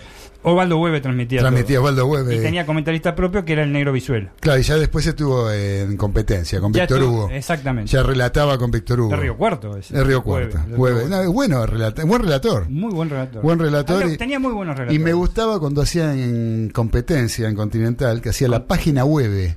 Claro. Cuando habían empezado a, a- a trascender Internet con las páginas web, él hacía la página web. Como página y, web. y hacía una reseña de una efeméride del día, este que lo contaba medio como una historia, que era como, como medio novelado el tema, ¿no? Eh, eh, eh, lo- los que aparecieron al final del 70 y principios del 80 tenían esa. En, en el equipo de Muñoz estoy hablando, ojo, Sí. después se traslada a Web a competencia, tenés Sí, razón. acá, sí. Tenían ese- cuando terminaban de, de relatar un gol, los tipos, venía un- una poesía. Exactamente. Lo hacía el doctor Webe, lo hacía Walter Saavedra en Santa Fe. Sí. Y en menor medida, pero este no tan poético, pero sí más técnico, Juan Carlos Morales, el marplatense, que era un gran relator. Ni que hablar de Víctor Hugo, ¿no? Víctor Hugo también. por Ni que hablar de Víctor Pero Hugo. ellos tres. Eh, Barrilete cósmico. antes, Barrilete cómico. Eh, Walter Saavedra era una fiera, ¿eh?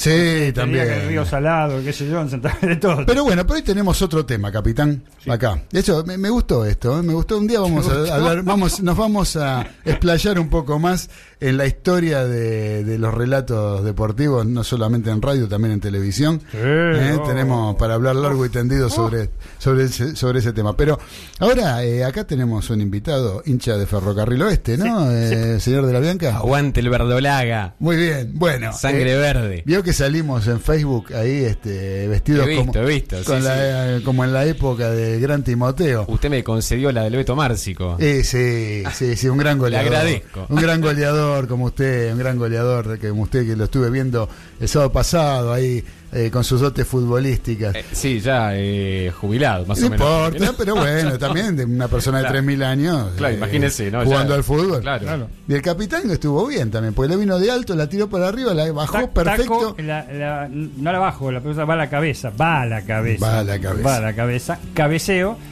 genial. La Sí. gente al lado con una ovación estilo. Sí, se venían Messi, abajo las Messi, tribunas. Messi, Messi. Sí. De, de ese estilo. Y pierdo totalmente el equilibrio. Opa, pero había bebido usted. Nada, ni una No, gota. De alcohol. Na- eh, había bebido. No había, no había bebido mucha graciosa. gaseosa, gaseo- mucha gaseosa que evidentemente me ha hecho mella en mí. Y evidentemente, tenía que Creo que la- el campo de Diego está este, calificado como zona libre de alcohol, ¿eh? Ah, zona libre de alcohol. Sí, sí, sí. El que quiere ir ahí toma libremente. Claro. Por ahí fue la altura. ¿eh? Ah, puede fue- ser, sí, claro, estábamos en, en- Claro, claro. la altura, sí, ahí en Sí. los cerros, en los cerros de Golney. Así que bueno, Cacho, eh, estábamos con Cacho de la Bianca eh, hablando de surf, que es lo que el tema que él nos trajo acá. Y ¿sabes qué, Cacho? Eh, nosotros tenemos otros temas también para hablar como siempre, viste que acá el fútbol nos brota por los poros, pero eh, me gustaría que nos cuentes algunas cositas más. Y si, no te digo, no sé, no te digo cuándo, cuando vos tengas un rato, un tiempo, vengas y hacemos una segunda parte de surf. Sí, como no, de, de- de- de- dalo por eso. Eso lo decidís vos. Sí, Cuando vos sí, querés sí, venir, acá tenés las puertas abiertas para hacerlo. Pero ahora me gustaría que terminemos un poquito más, porque yo creo que eh, esto del surf eh, es importante la tabla, es importante el surfista, ¿sí? O sea, o el rider, como bien vos describiste, ¿sí? Porque eso es fundamental. Pero hay una. Hay, hay un elemento que es como la pelota en el fútbol, o sea, tiene que haber olas. Claro, justamente. Y yo creo que uno ve a un- gente surfeando en Mar del Plata, no es lo mismo que gente surfeando en el Pacífico, en algún lugar así, alguna isla de la Polinesia. En Torreón patético. En el Torreón patético, dice Carlitos. Bien, Arias. bien. Más Eh, al sur, o sea, hay distintos tipos de olas, digamos.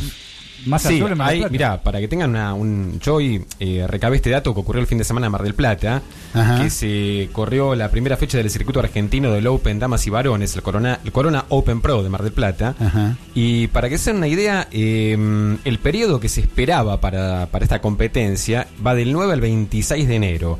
Ahora, ¿qué ocurrió?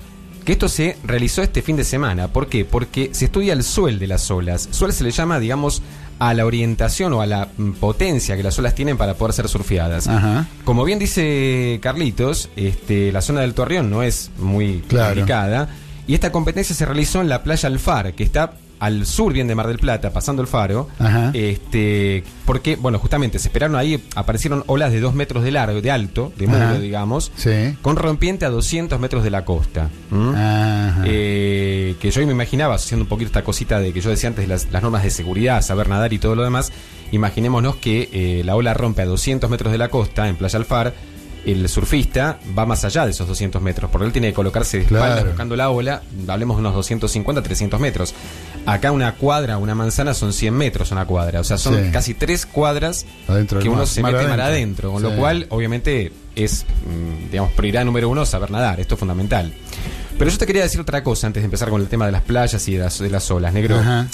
Eh, pues esto es interesante. Vos sabés que el surf fue un deporte que estuvo prohibido en la época de la dictadura. No me digas. El surf fue un deporte ¿En prohibido Argentina? en Argentina, prohibido en la época de la dictadura, que obviamente rastreando los motivos de la prohibición, Sí. tuvo que ver con que justamente el estilo de vida de un surfer o de la gente que practica surf es tan libre, tan amante de la libertad, tan esta eh, costumbre de poder incluso no atenerse a normas, vivir en la playa. Sí. eh, hoy por hoy son eh, preservadores del medio ambiente, o sea, Ajá. se preocupan por el medio ambiente. En esa época era como que el tema de la libertad obviamente estaba eh, prohibido, con lo cual la dictadura militar en ese momento, el que era interventor de la, del municipio de General Puyredón en Mar del Plata, prohibió literalmente el surf. Este. Ahora, fíjate cómo son las cosas, porque, y esto me interesaba decirlo particularmente, el 5 de diciembre del año pasado, el Consejo Deliberante de General Puyredón aprobó una ordenanza por unanimidad donde el surf se va a enseñar en todas las escuelas municipales de Mar del Plata. Hay un taller trimestral denominado Surf Educativo, Surfet, que lo encabeza Lelu Zuna, que es nuestro campeón de surf argentino, Actual campeón. actual campeón, Ajá. que va a estar integrado por un equipo de biólogos, médicos, guardavidas y profesores de educación física. Y se va a dictar en el último grado de la escuela primaria, en el sexto grado de la escuela primaria. O Qué sea, interesante. eh, fíjate vos, por esto yo hacía esta especie de antítesis, cómo pasamos de la prohibición que la dictadura militar le hizo al surf a que hoy por hoy sea una materia que va a ayudar a los chicos en la escuela, en el sexto grado de la escuela primaria, a hacer un deporte que es desde ya sano, muy sano. Ya lo creo, ya lo creo, me parece bárbaro y en cuanto también en cuanto a los ideales, ¿no? Porque Lógicamente. es el, el tema de la libertad y todo eso que este que a mí particularmente siempre me, me- pareció bárbaro. Che, vos sabés que Be- Beba de Beba de Flores nos dice, chicos, tomen mucho líquido porque el calor es inaguantable. Decirle que sí, estamos cumpliendo. Estamos cumpliendo, porque acá tenemos que tomar, ¿eh? Acá tenemos que tomar. No por los mates que nos mm, Graciela, porque no nos ceba ni uno. Pero en fin- definitiva, bueno, algún mate podría alcanzar. ¿no? ofrecimos antes y no quisieron, ¿eh? No me vengan porque está grabado eso. ¿Cómo ¿eh? no quisieron? No, no quisieron. Dijeron no, no hace falta. Ah, ¿quién dijo eso? Yo no. Yo no. Vos, vos, vos. Yo- Uf, exacto. ¿Qué, qué diferencia? Qué diferencia? Pero, ¿cómo enseguida agarró ¿Cómo? el micrófono? No, no, eh, no, no. el no. tempe- el temperamento, el signo, hay que ver el signo. Ah, ¿de qué signo sos, Graciela? Escorpio. Sí, se nota, Eh. se nota, se nota. Se nota, se nota que levantaste el aguijón. Bueno, así que... El alacrán. Qué barro, no, me parece barro. Son, son geniales las escorpianas. Es un signo de agua. ¿Eh? Por eso yo me llevo bien, porque soy de tierra, yo soy de Capricornio. Yo me llevo muy bien con las escorpianas, en serio lo digo. Tengo amigas escorpianas. Mi vieja la Scorpio. Tu- con tu vieja, bueno, con tu vieja era una cosa que éramos como chancho con tu Claro. vieja.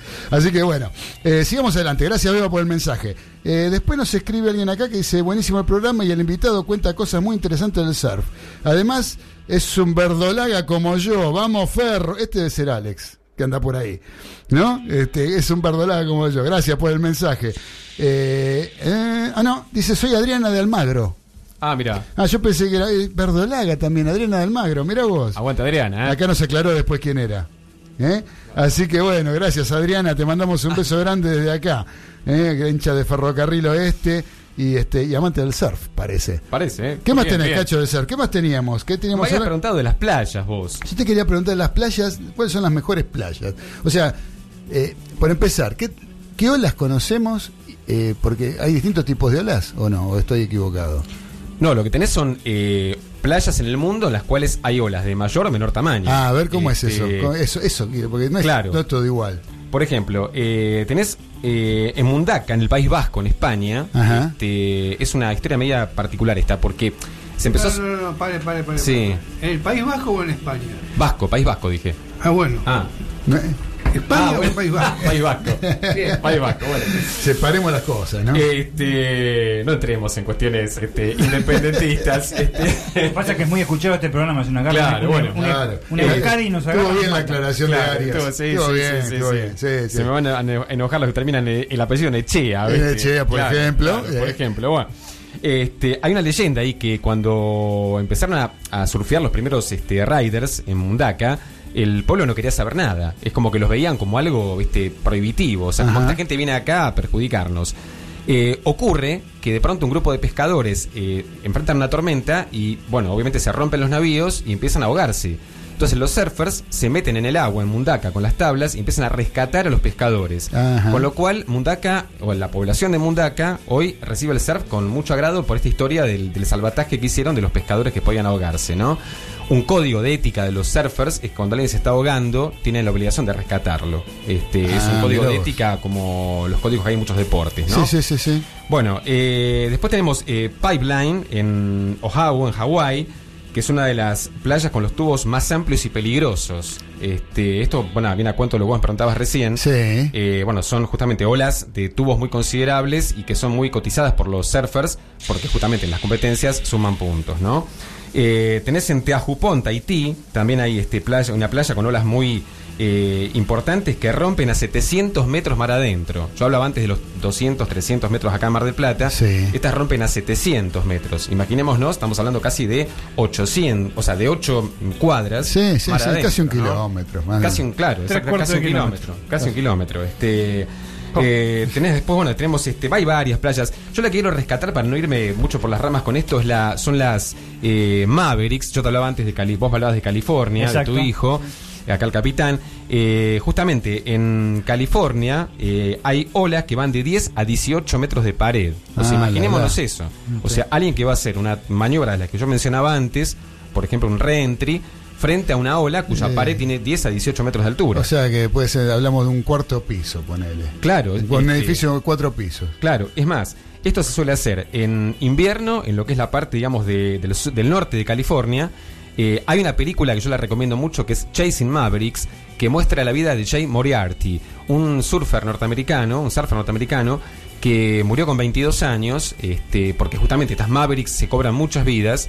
Y lo él logró con, 20 con 21 años en ese momento poder surfear una Maverick, que es algo como, como una, una consagración, una gloria, ¿no? En definitiva. No, no debe haber muchos que lo hayan logrado. O sea, Eh, tal cual, Eh, tal cual. Este, bueno, esas son más o menos una grandes rasgos las olas, ¿no? grande Ahora, este, digamos que está considerado un deporte, pero pasó a ser un deporte olímpico, no hace mucho. Gracias a un argentino, ¿Ah, sí? gracias a Fernando Aguerre, un marplatense, que preside este, mm, la International Surfing Association, o sea, la ISA, Ajá. que es la, la entidad, digamos, más importante del surf a nivel mundial. Eh, él la preside desde 1994. Y este y bueno, él logró que finalmente se consagrara el surf como un deporte olímpico, algo que lo vamos a ver este año Claro. eh, en Tokio, ¿no? En Tokio, Tokio. 2020. ¿Tiene, ¿Tiene medalla? Eh, o sea, va con medalla, porque te acuerdas que hay algunos eh, deportes que son este eh, para probarlos. Exhibición. Este, exhibición, exhibición. No, acá tengo entendido que ya es oficial el tema del Ah. surf en, en Tokio. Es el primer año que el surf va a ser con medallas de oro, plata, bronce. Sí, medallero, está en el claro, medallero. tal cual, clásico. Eh, así que este, sí, sí, esto es ya oficial. Señor Eh, Cacho de la Bianca, Sí, ¿cuál fue la ola más grande que se surfió? Ese dato me mataste, no lo Cra- tengo. Krakatoa Pero, del este de Java. Krakatoa. En la playa de Nazaré, Sí, en Portugal, sí. a 125 kilómetros de Lisboa, Hugo Bau, un portugués, cabalgó una, una ola de 35 metros de Ah. pared. 35 metros. 35 metros de pared. Son las olas más grandes del planeta porque tiene un cañón en las profundidades de cua- a 4.900 metros, que es lo que produce esas olas. Ah, la, la. Hay una zona. ¿Qué por- dato hay- que nos trajo Carlitos? Sí, ¿eh? sí, ¿eh? no, tiene razón. Portugal eh, dentro de Europa es este, el lugar este, más surfístico que hay. Hay una zona que se llama Algarves, este, donde van todos los surfistas, no solo de, de Europa, sino de, de América también. Mira vos. Así que bueno, bueno, un lindo dato ese. Hay que, la verdad, hay que ser valiente para meterse en No. una ola de 35 metros. Yo, la La verdad, verdad que sí. me, da- me da impresión verlo por televisión nomás. Ver la foto ya. Yo admiro, a- admiro la valentía y la destreza que tienen. Yo lo creo. Cacho, para, para Sí. cortar ahora, este y después seguimos, te, te comprometo para una segunda parte de surf en algún momento ¿Cómo no? que a vos ¿Cómo te quede cómodo, como te decía antes. Eh, Argentina en el surf. Está bien representada. eh, ¿Cómo, ¿Qué peso tiene la Argentina a nivel mundial, por ejemplo? Mira, el- en los últimos años ha crecido muchísimo la, la práctica del surf y obviamente los campeonatos que son ganados por argentinos. Eh, para que te des una idea, este año, en la- bueno, yo lo mencionaba hace un rato, el tema de las Olimpiadas de Tokio 2020, clasifican eh, 20 hombres y 20 mujeres Ajá. para, esa, para el surf en esas Olimpiadas. Sí. Eh, lo que estableció, eh, lo que se estableció, digamos, por la este, ISA, o sea, la este, International eh, Surfing Association, es que em, hay un orden jerárquico de clasificación para esto, ¿no? En ese orden jerárquico, eh, nosotros todavía no hemos logrado ingresar. La esperanza que tenemos ahora está volcada en los World Surfing Games 2020, que se van, a, se van a realizar en El Salvador, Sí. en las playas del Salvador, y donde em, entrarían, eh, clasificarían, digamos, este, cinco hombres y siete mujeres. Inicialmente iban a clasificar cuatro y seis, pero como esto porque bueno, porque la nación anfitriona, que es Japón, Ajá. tenía aseguradas dos plazas de un hombre y una mujer. Ah. Pero como los japoneses habían clasificado ya en los juegos, en otros juegos de, en otros, con otras competencias de surf, entonces esas dos plazas las ceden y se agregan acá las del World Surfing Games 2020. Claro. Con lo cual pasamos a ser O sea, de pues ya 5 y tienen 7. asegurada por ser país organizador. Entonces la- las que lograron la competencia quedaron vacantes. Así es. Claro. Entonces la esperanza que tenemos ahora puesta en estos este, World Surfing Games en 2020 en El Salvador es que Lelu Zuna y algunas de las representantes argentinas, eh, entre ellas, bueno, acá tengo un par de, de nombres, este, bueno, a ver, acá, bueno, tenemos...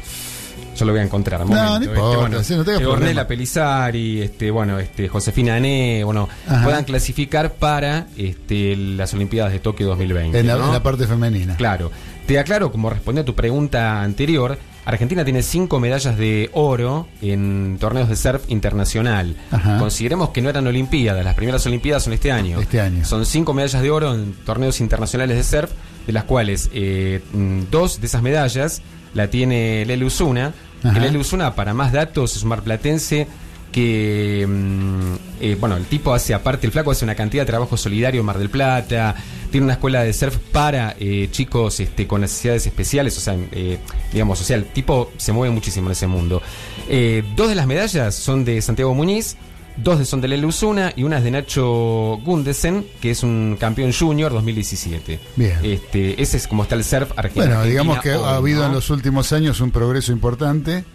eh, gracias a que, bueno, es. a, a- a pesar, digamos, de haber tenido años de prohibición, como fue ya hace bastante, pero Sí. eso eso demora cualquier tipo de evolución en un deporte, ¿no? Esos cortes que se realizan muchas veces por motivos políticos, como pasó en el básquet en algún momento, ¿sí? Después de los campeones del mundo del 50 en el básquet, que, que vino la revolución libertadora y a todos los que fueron campeones en, en gobierno peronista no dejaron jugar más de unas cosas, ¿viste? Que han pasado en este país que realmente uno no puede ni entender, ¿no? Cómo mezclan el deporte con la con el tema político, ¿no? De por medio. Bueno, esos cortes, ese corte en el básquet generó que hubo muchos años de, de- 30 años. de Eh, atraso. 30 años, porque en 1980 en las Olimpi- Olimpiadas de Moscú, Argentina tiene un equipazo, clasifica, gana, sale segundo en el preolímpico y le prohíben, tres meses antes le prohíben ir a Moscú. Eh, eh, Moscú, por eso. Bueno, eh, son ese tipo de cosas que. No pongan en duda que a partir de este programa le- la concurrencia a las playas de Argentina de surfer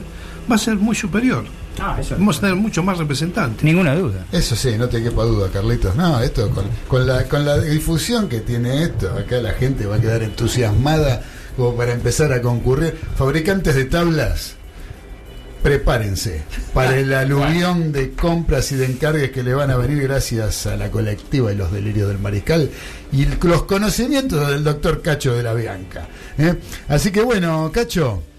Yo voy a eh, volver y te digo más. Sí. Este, el- las competencias en El Salvador se van a realizar del 9 al 17 de mayo del 2020. Ajá. Así que ahí vamos a estar por acá haciendo una visita para, Sí. para comentar los resultados. Dale, ¿cómo no? Porque ahí nos jugamos todo, ¿eh? Ahí es como que Lele Usuna y todas las este, chicas que yo te mencionaba tienen que ganar para entrar en Tokio 2020, ¿eh? Buenísimo. Si no ganan ahí, nos quedamos de espectadores del, de la- del surf en Tokio. Depende de la, la concurrencia a Tokio de, de este torneo. Exactamente. Y si vamos todos para allá, Ahí está, no vamos me- a cubrir. Sí, sí, Graciela no. quiere ir, mira, mira. Yo no Graciela por- quiere ir. Claro. Yo no por el tema del cambio horario, ¿viste? No, a mí me mata el cambio horario. Pero este tipo parece que las películas fueran dramáticas con este tipo. Bueno, en, ma- en mayo vamos a estar más frescos, seguro, acá. Eso Acá sí. Va a Acá, ser- va a ser otra cosa, Acá que- vas a tener que tener con un pulovercito, Sí. Cacho. ¿Eh? Así que bueno. Claro. Este, Cacho, querido. Eh, gracias, gracias por todo lo que nos trajiste. No, Igual seguimos. a vos, Igual ahí. te quedás, te quedás Yo ahora. me quedo, me quedo, ¿Eh? ¿viste? Vamos Sí, a hablar sí, un sí. poquito acá de. de- Yo voy a seguir surfeando este, los delirios del mariscal. Bien, Exacto. bien, bien, bien. Para- y para seguir, este, antes, vamos a hacer un, la tanda ahora, así después ya largamos y aprovechamos la última media hora, hacemos un bloque largo con lo que nos queda de programa, ¿eh, capitán? ¿Qué le parece? Sí, señor. Mientras tanto, vamos a ir a escuchar otro temita musical de la banda que nos trajo acá Cacho de la Bianca, nuestro surfer. Eh, Dios los cría se llama. Y vamos a escuchar un tema que es un blues. ¿eh? Exactamente. Dedicado al señor Guille Cabral, ¿eh? fanático del blues. Vamos a escuchar un blues, se llama el tema. Dios los cría. Vamos, Graciela.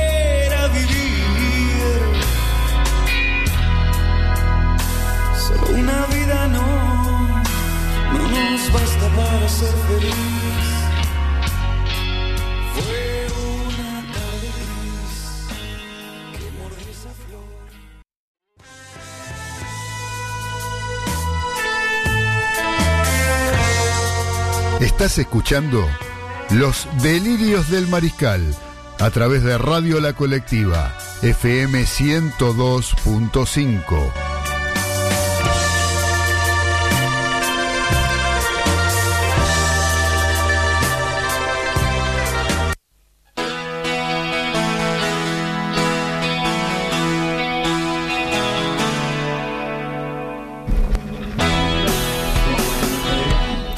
Y ya estamos comenzando el último bloque de los delirios del mariscal a través de la colectiva FM 102.5 en FM y también por www.lacolectiva.org.ar para el mundo entero y sus alrededores.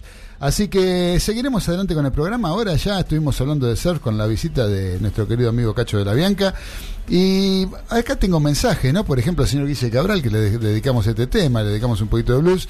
Dice, muchas gracias, muy bueno. Tremendo blues en la menor bemol, ¿no? Sí, exactamente, en la menor, la menor bemol. ¿No, Cacho? ¿Vos que sos músico? En la menor bemol, sin lugar a dudas. Sin lugar a dudas. Muy bien. Corroboro eso también. ¿También? ¿Y usted, Galito? Sí, sí, lo corroboramos. ¿Lo corrobora también? No, bueno, se dan cuenta, están todos mintiendo porque no era la menor bemol esto. Sí, si lo dice, Eh. si lo dice Jimi Hendrix, sí. ¿Usted dice, Medina? Sí, eh, cuando se decide decir algo, me parece que tiene fundamento. Cuando quiere hablar. Ah, bueno, no, no, este algo ya. Bueno, y después pregunta algo que se ve que no estuvo escuchando mucho el programa porque esto sea claro. ¿No? Dice, ¿qué tabla de surf recomiendan para un principiante? Una longboard. Una longboard, Guille, una longboard. ¿Eh? Que, Yo te recomiendo para Mar del Plata, para ir el Torreón, el barrenador de Telgopor, eso va a andar bien. con eso se arregla, Guille, vos decís. Sí. Seguro. Ah, sí, ¿no? Con eso va a andar bien. Pero tiene que ser grande, ¿eh? Mirá que... Sí, dice importante. Negro, que un- sí. que lleve el balde y la palita para hacer castillitos también. Y Sí, vos decís que, pero, pero bueno, Guille que no sabe nadar, pero creo que tiene un patito inflable. Ah, bueno. que se lo pone en la cintura y con eso sale Guille. Gracias, Guille. Gracias, está escribiendo ahí, no sé qué está poniendo. Y uno que nos escribe también es Diego de Golne que dice. eh, ay Dios, eh, Dios, la música es de Dios los crea y ustedes y ustedes se juntan. Horroroso pone, ja, ja, ja, no le gustó el blues al gordo, qué raro, ¿no? Siempre con esa bendita buena onda para bueno, qué sé yo. Este Fui un minuto a comprar, dice, por eso se ve que se perdió la Ah, ahí plata. está, ahí está, ahí está el Guille, motivo. Guille, claro, Guille. Bueno, está bien, Guille. Perdón, Guille, perdón. Perdón, Guille, estuvimos, viste, pensamos mal. Eh, te pedimos disculpas. Bueno, muchachos, eh, querido eh, capitán de los eh, polvorines, señor eh, Daniel Medina Baudino, Sí, señor. que aunque quiere empezar hablando de fútbol un poquito, eh, Mira, por este. ejemplo, sí. no sé. Tenemos, Tenemos- data de este año hay un mundial. Eh, perdón, este No, año. este Dentro año. de dos años hay un mundial. Dentro de, hay Juegos Olímpicos este año. Este pero- es el juego, Sol- me confundí con tanta lómbor y tanta cosa. Este, me confundí con lo de los Juegos Olímpicos.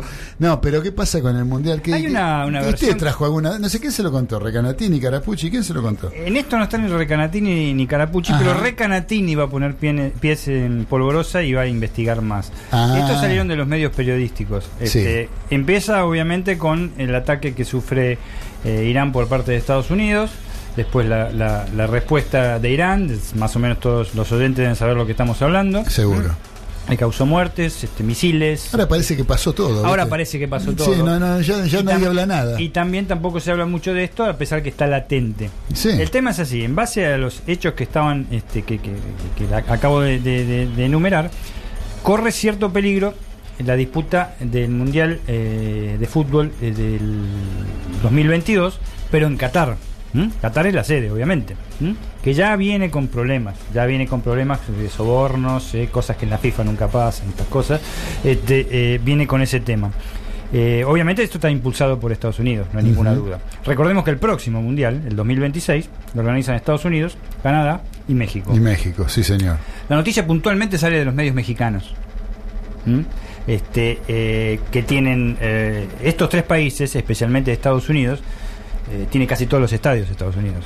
Hecho. A pesar que ahora hay nuevo, no es como en 1994, hay, tiene que hacer nuevos estadios, tiene que reformar de acuerdo a lo que la FIFA quiere. Estados Unidos eso lo hace, yo creo que Sí. un día antes se Sí, lo puede hacer y sí. después lo desarma. Seguro, sí. Generalmente hacen eso. México tiene el apoyo de Estados Unidos para hacerlo y Canadá también puede hacer sus estadios, ya cuenta con varios y con ciudades al, al- al respecto. Eh, si esto sucede, si esto sucede, México sería el único país que ha organizado tres mundiales de fútbol. Claro. ¿Mm? Y el segundo consecutivo, el único caso precedente que México lo ha organizado porque un país este, no pudo organizarlo, que fue Colombia. Fue Colombia en el 1986, 86, por motivos claro. estrictamente económicos fue Colombia, no por otra cosa. Este, eh, hay varias cosas a favor y, eh, Y se México, y México lo hizo eh, Aparte- superando un tema importante tremendo. que había sido el, terremoto. El terremoto. Claro. Sí, y fue uno de los mejores mundiales. De Sí, los últimos sí, mejores los mundiales últimos- que hubo. No yo- porque lo haya ganado Argentina. No, sin duda, hubo partidos como Brasil-Francia inolvidables. terribles de- de- Sí. y seleccionados de, de gran valía. Eh, el tema es el, el tema logístico es complejo, así lo hago cortito. Eh, ya están prácticamente empiezan las eliminatorias. Eh, recordemos que para que este mundial, si lo, si lo organizan para estas eliminatorias, este, México, Canadá y Estados Unidos, esos tres países están clasificados. Claro. Ah, sí, O sea, las plazas son 29. Eso, ¿Sabes qué te iba a decir? eso Porque hasta ahora siempre hay uno que clasifica. Corea y Japón clasificaron los dos. Corea y Japón clasificaron los dos. Acá razón. son tres, cuando lo organicen ocho van a clasificar ocho. se llama No, así, ¿no? Una Dios cosa de mío. loco. o sea que si se hace en el 2030. Eh, 29 plazas para disputar. ah, 29 plazas para disputar. Argentina, Uruguay y Paraguay. Este, eh, ah, vos decís de, de acá. 2030. Sería, sería lo mismo, este, 29 plazas para si no suben a plaza 48 desde ya. Ah, porque esa es otra de las versiones Esa que hay. es otra, sí. la que hay. En un momento dado van a jugar todos los países afiliados a la FIFA. Claro, Así, ¿no? todos, Bueno, hay un proyecto, vos lo dijiste una vez, de una copa, de una copa mundial Sí. a disputarse estilo champion, algo así. Exactamente. Hay un proyecto que por ahora está también. Bueno, ese es el tema. Se han calmado las aguas, porque se han calmado las aguas este, políticas. Ese es el tema, digamos, este, eh, eh, en, en contra para que se haga, en, eh, no se haga en Qatar y se haga en, América del Norte. El tema a favor de Qatar, no hay ninguna duda, no lo puede pasar este, a nadie eh, de- eh, de- que no sepa de esto. Es que Qatar si se pone con el dinero hace el mundial como sea. Sí. ¿eh? Sobre todo porque el receptor de ese dinero es un organismo transparente como la FIFA. Este, este, pero eh, ese es el tema de- del próximo mundial. El próximo mundial. Por Qatar ya, medio calmado. Qatar ya hubo un mundial juvenil que ganó un juvenil Argentina. que ganó brillantemente Argentina. Con la época de Peckerman. ¿1995? ¿O, o 97? Sí, no, ahí, ya, ¿no? bueno, fue en ese momento, en aquella década con El primer Peckerman, mundial que ganó Peckerman. que, eh, claro, aquí pues jugaba Sorín, ¿no? Este, Irigoitía, que- Biagini, el claro, este, el de Ferro, había uno de Ferro muy importante jugando en el medio campo, Chaparro. Chaparrito, Marquic. No, Marquic no. No, Marqués fue en el otro, Me en el equivoqué, siguiente. Me equivoqué. En Eh, el 95. Y jugaba Mariano Juan, Toma- Tomatito Pena. Tomatito Pena, Mariano Juan. Cer- el- eh, no, Cerrizuela no. Eh, jugaba el de, el de mm, Ibagaza, el Caño se figura. claro, Ibagaza, Collete, Collete, no, un equipazo. terminó jugando en Ferro también Collete. Exacto. Che, muy interesante tu relato. Cacho, adelante, dice Beba. Gracias, Beba, Eh, gracias. gracias, gracias. Besos para Beba. Eh, escúchame, Dani, hablando, vos dijiste que yo, yo a mí se me, se me mezclaron, se me cruzaron los cables. Eh, este año tenemos Juegos Olímpicos. Así es. Se está jugando el preolímpico. Está jugando el preolímpico Yo en estuve Colombia. viendo el partido Argentina-Colombia. Yo no lo pude ver, pero sí después vi los resúmenes. Digamos que pude ver lo que eh, cierta parte, porque otra parte me dormí. O sea, veía de a ratos, digamos. Cuando me despertaba lo veía. Me la pasé viendo jugadores fingiendo. Me la pasé viendo jugadores colombianos que no sé qué es lo que buscaban, influir, protestando, llorando, quejándole al árbitro. Parecía que eran todos mellizos barros esquelotos que estaban jugando en, en la selección colombiana. Sí. Una cosa espantosa, fingiendo, les pasaba cerca un jugador argentino y daban cinco vueltas en el aire. Una cosa de loco. Los preolímpicos sudamericanos siempre han tenido esa característica. muy poco juego. De, de, de bataolas, incluso que ha habido. Sí, la- sí, la- sí. Si bien la FIFA, recordemos que esto lo, lo- lo regentea, ¿eh? la Conmebol también lo regentea. esto. Sí, sí. Y el fútbol sudamericano, ya sea sub-17, sub-20 o, o- o mayores, cuando es a nivel sudamericano, Copas América, pasa esto siempre. Hasta que llegan a las instancias finales. Ahí más o menos las cosas se, se encarrilan en cuanto a los árbitros. Los arbitrajes son un desastre, son, son increíbles. Sí, sí, Eh, Por lo que vi en resumen, no sé quién habrá sido superior. Argentina perdió una serie. No, No, sí, perdió una lo futbolístico, sí. eh, Lo importante de Argentina es que, bueno, por empezar, logró un- eh, arrancó con un triunfo. Y ante local. Y ante sí. el local, que tenía todo un estadio en contra.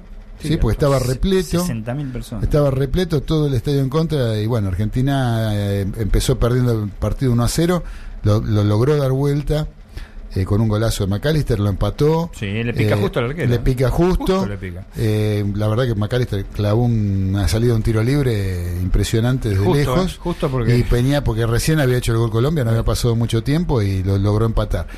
Este, y después, bueno, lo gana eh, y yo creo que desde el resultado es trascendente porque arrancar eh, con un triunfo el primer partido jugando frente al local, que el local estaba con toda la enjundia encima porque este no es un gran equipo el colombiano. No, no, no. Sí, ha el- caído bastante Colombia en todos los aspectos. Sí, sí, sí. el segundo sí, gol sí. fue un lindo gol también, ¿eh? que Sí, concreta Gaich. El de Gaich. Sí, Habitu- no, habitual desempeño de Gaich en el área, sí. sí, no, Eso lo definió muy bien. Y No, la- sí. lástima la expulsión de un buen jugador que, a mi criterio, según los resúmenes, lo que dicen los, los periodistas, jugó muy bien, que fue McAllister. Sí, Es, McAllister en el campeonato ha ido varias veces así abajo. sí, sí. sí, Así sí, que es una, medio una costumbre que tiene y llega tarde. Medio carne de cañón. Y sí, pero bueno, este, Un digamos que bueno, Argentina juega, el viernes, ¿no? El viernes este, eh, Con Chile. Es prácticamente son los dos mejores equipos del grupo. Por eso. según, se estima. Va a ser una Chile le ganó 3 a 0 a Ecuador.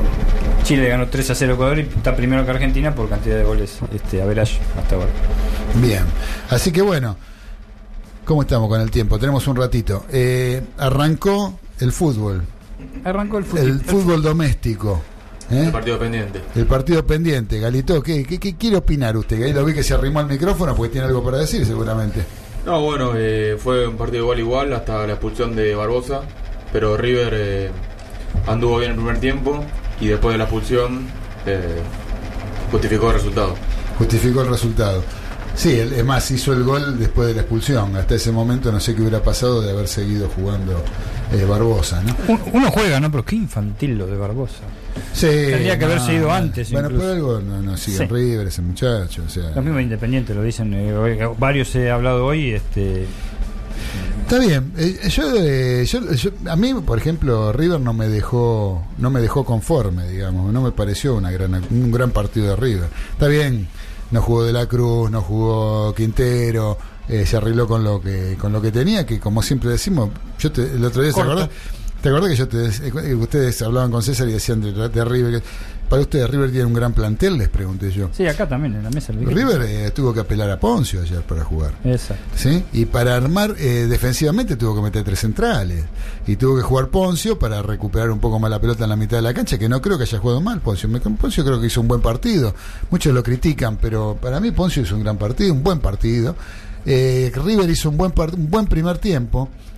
Pero River te- está adoleciendo, vuelvo a repetir lo mismo, ¿no? Seguramente Diego de Golney me va a decir de todo, porque ¿viste? yo le, le critico a River. Este, pero eh, River está em, siendo superior a los rivales. Lo mismo pasó en la final de la Copa Libertadores con Flamengo y con otros equipos que ha perdido puntos o par- ha perdido partidos en cancha de River, como por ejemplo San Lorenzo, Sí. como por ejemplo Vélez, Rosario Central. Rosario Central. Talleres. Talleres le ganó bien. Talleres no jugó. man. Talleres jugó mejor que River, un River de, de- Remendado. de- de- un River de emergencia, digamos, por decirlo de alguna manera, pero le ganó bien, le ju- jugó mejor que River. Los demás no juegan mejor que River y le terminan ganando el partido. Y hay un, hay un tema. Yo creo que River no tiene la potencia ofensiva o, la- o el volumen de juego necesario para generar opciones de gol y poder traducir toda esa superioridad en goles. Sí, puede ser. Entonces te ocurre que es superior a los rivales, pero va ganando 1 a 0. En cualquier momento, a la salida de un córner, un cabezazo, un Sí, tiro libre, empatar. te lo empatan como nada y a veces te lo terminan dando vuelta. El primer gol de River Borré es un clásico de River, insisto. Sí. El desborde por, por la derecha de quien No, sea. Pero, cómo la recupera Casco, eso es lo, lo- y cómo se queda parado el jugador independiente, parecía que se le habían sacado un chico la pelota sí, sí, a Leandro Fernández. Leandro Fernández. Se le, le saca, le, le pasan, le- pero lo madruga como a una criatura. Y Pero- después se queda parado encima el Independiente. Ni siquiera es capaz de ir a correr. No, para nada. La característica de River en cuanto a los goles de ese estilo, que yo les cuento por lo menos seis, ¿ya? Y Sí. en, y en grandes partidos. Sí, sí, sí. seis, es no solo el desborde, que es, que es generalmente de Montiel, por la derecha, o de Suárez, es lo que yo vi la mayoría. Que Sí. Ayer Suárez, dicho ese paso, me dijeron que tuvo un partido no, no muy bueno. Sí. Motor River. Y el buen centro, generalmente. Eso es lo que quiero decir. El buen Sí. centro, lastimar al corazón del área, no el clásico centro de Buffarini, el clásico centro de Medina, que Bueno, tira cualquier lado. ahí, ahí- ahí tenés un, un ejemplo, por ejemplo. Nadie, yo no escuché a nadie decir que en el gol de River, que vos decís lo bien ejecutado que estuvo, la- lo que hace Suárez es jugar sin la pelota. Por eso, no, supuesto, se- eso- abriendo. eso no se nota. O sea, la gente no lo ve ni los periodistas lo ven. Porque muchos periodistas yo creo que jamás patearon una pelota en su vida. Y vos los ves, eh, vos lo ves como Suárez, hace una diagonal que encara para el primer palo y se lleva la marca y lo deja solo a Claro, Borré. es lo que generalmente puede hacer Prato, lo que ha hecho. Claro. La jugada del segundo gol contra Boca, que, que, que, eh, Nacho hace esa jugada que abre abre a toda la defensa, que es una especie de taco, no me acuerdo Sí. qué hizo. Eso también, y más todas las distracciones que hacían los, los jugadores de River. Claro. Eso es muy bueno. Eso, Eso es muy bueno sí. porque se lleva totalmente las marcas. Seguro. Después yo creo que a River le está faltando, ya te digo, ese jugador, porque Nacho Fernández jugando ahí una especie de enganche como jugó ayer, no es donde más rinde Nacho Fernández. Nacho Fernández juega bien con un panorama de la cancha saliendo de atrás.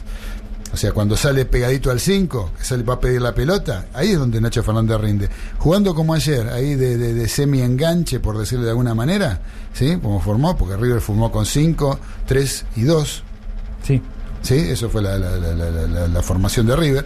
Pues si bien jugaron tres marcadores centrales y los dos laterales más de mediocampista, por decirlo de alguna manera, para ir a apretar más adelante, pero después tenía los otros tres, los dos cinco, que eran Enzo Pérez y, y Poncio, y después Nacho Fernández, que jugó un poquito más adelante, donde pierde panorama Nacho Fernández. Sí, ayer dicen que no tuvo un desempeño. No, bueno, porque no. Habitual. Porque no es el puesto donde él más rinde. El puesto donde él más rinde es cuando sale arrancando, y sobre todo del lado derecho. Sí. Sale como un 8, digamos, del lado de- del 5. Ese es la- el lugar donde Nacho Fernández más llega, donde más rinde y donde mejor panorama de juego tiene. Este, ayer, eh, ya te digo, eh, no fue malo el planteo de Gallardo, porque con lo que, con lo que tenía, digamos, lo armó bien. Creo que fue un justo ganador del partido, más allá de la expulsión Así y, lo de- y de descri- la- y Independiente. Independiente hizo lo que pudo arrancándose. El primer tiempo Independiente fue superado totalmente. Totalmente, dicen. sí. Y además que terminó 1 a 0 el partido porque River no generó situaciones de gol. Y en el segundo tiempo, el único tiro al arco de River fue el gol. Sí. No pateó más al arco. Bueno, eso lo viene adoleciendo hace rato también. ¿eh? Ya- ya Claro. lo hemos hablado. Seguro. Gallardo en las declaraciones dijo, tuvimos un 100% de efectividad. Es que es, es verdad, Es verdad. es verdad, es verdad. El único tiro al arco que fue, al, el- al arco fue gol. Bueno, pero también está, o sea, yo digo, eh, ya lo había sostenido en otras oportunidades, equipos de los denominados grandes o los más representativos de la Argentina, como son Boca y River, ¿eh? Sí. Este, y lo, lo voy a tirar como algo para las siete fechas que faltan. Es muy difícil cuando están en la punta bajarlo ya. Este, River lo veo como gran candidato, no estoy Sí, mufando, no estoy no, Boca no, tampoco está lejos, obviamente. Yo estoy de acuerdo, pero, aparte. eh, eh, como grande candidato, y más, eh, los demás están todos haciendo am- amistosos con equipos de ascenso o amistosos con equipos extranjeros de no tanta valía, quizá para Enense sí, pero bueno, son amistosos desde ya. Fíjate que el amistoso de River es un partido de campeonato Por los puntos, sí. por los puntos, está bien. No, no estoy eh, agrandando. yo simplemente digo lo que dije en el programa pasado en charlas contigo, este, eh, Clau. Eh, el objetivo, la manera de actuar hasta ahora es la correcta. Es- Sí. es- es- tiene un objetivo. Ahora ya tiene otro objetivo, Gallardo, evidentemente. Eh, o o- o la, la parte técnica o la presidencia del club, todos. Este, eh, ir por los puntos con todos. Sí, sí, sí. que pueden pasar imponderables, pero generalmente cuando un equipo grande como Boca o River agarran la punta, le ha pasado a Boca tres años seguidos prácticamente, agarró la punta y Sí, se caía después un poquito, pero ya con el colchón que había sacado este, no, no agarraba No, más. ahora están faltando siete partidos, de los cuales yo creo que River tiene el, el, el fixture más, más accesible de, de los que están peleando. El más accesible lo tiene River. Si bien tiene que ir a jugar a La Plata con estudiantes y tiene que jugar el último partido en, en Tucumán. Sí, Eh, que bueno. En Mendoza mm, puede ganar. Con, Sí, y, y ahora, y ahora, ojo que juega Nacho Fernández, ¿eh? Juega Nacho. No, era- no tenía cuatro, cinco amarillas, tenía cuatro, informó la AFA. y vuelve Martínez Cuarta. Porque los periodistas habían tomado una amarilla de Pinola, que lo amonestó al lado de Nacho Fernández, lo habían tomado como que lo habían amonestado a Nacho Fernández. Y no, la amarilla esa fue para Pinola en su momento en un partido, no me acuerdo qué partido fue. Bueno, así que Nacho juega. Este, que ese era uno de los problemas de River, ¿no? Porque ahora se habla también de. Parece que el Ajax vino a buscar a, a Juan Ferquintero. Ah, sí, parece, tuvo una gastroenteritis, ¿no? hicieron- Una gastroenteritis. una gastroenteritis, gastroenterocolitis. Ahora, el tema es que eh, parece que eh, vienen a ofrecer 15 millones de euros por Juan Ferquintero, nada despreciable la suma, pero arriba no lo larga, la cláusula es 22. 22. Menos de 21 no lo larga. Y si la oferta está dentro de los últimos 10 días antes del cierre de del libro de pases, sube a 3 más. Claro, sube 3, millones más. O sea que eh, yo no sé si alguien va a pagar esa suma Y ya cerrando el libro de por Juan también. Ferquina. Claro, claro, eso hay una cláusula. eh, Últimamente la sube de las cláusulas también va con un poco lo que es este, el país. ¿eh? San Lorenzo hizo lo mismo con Gaich, con las Brujas de Bélgica.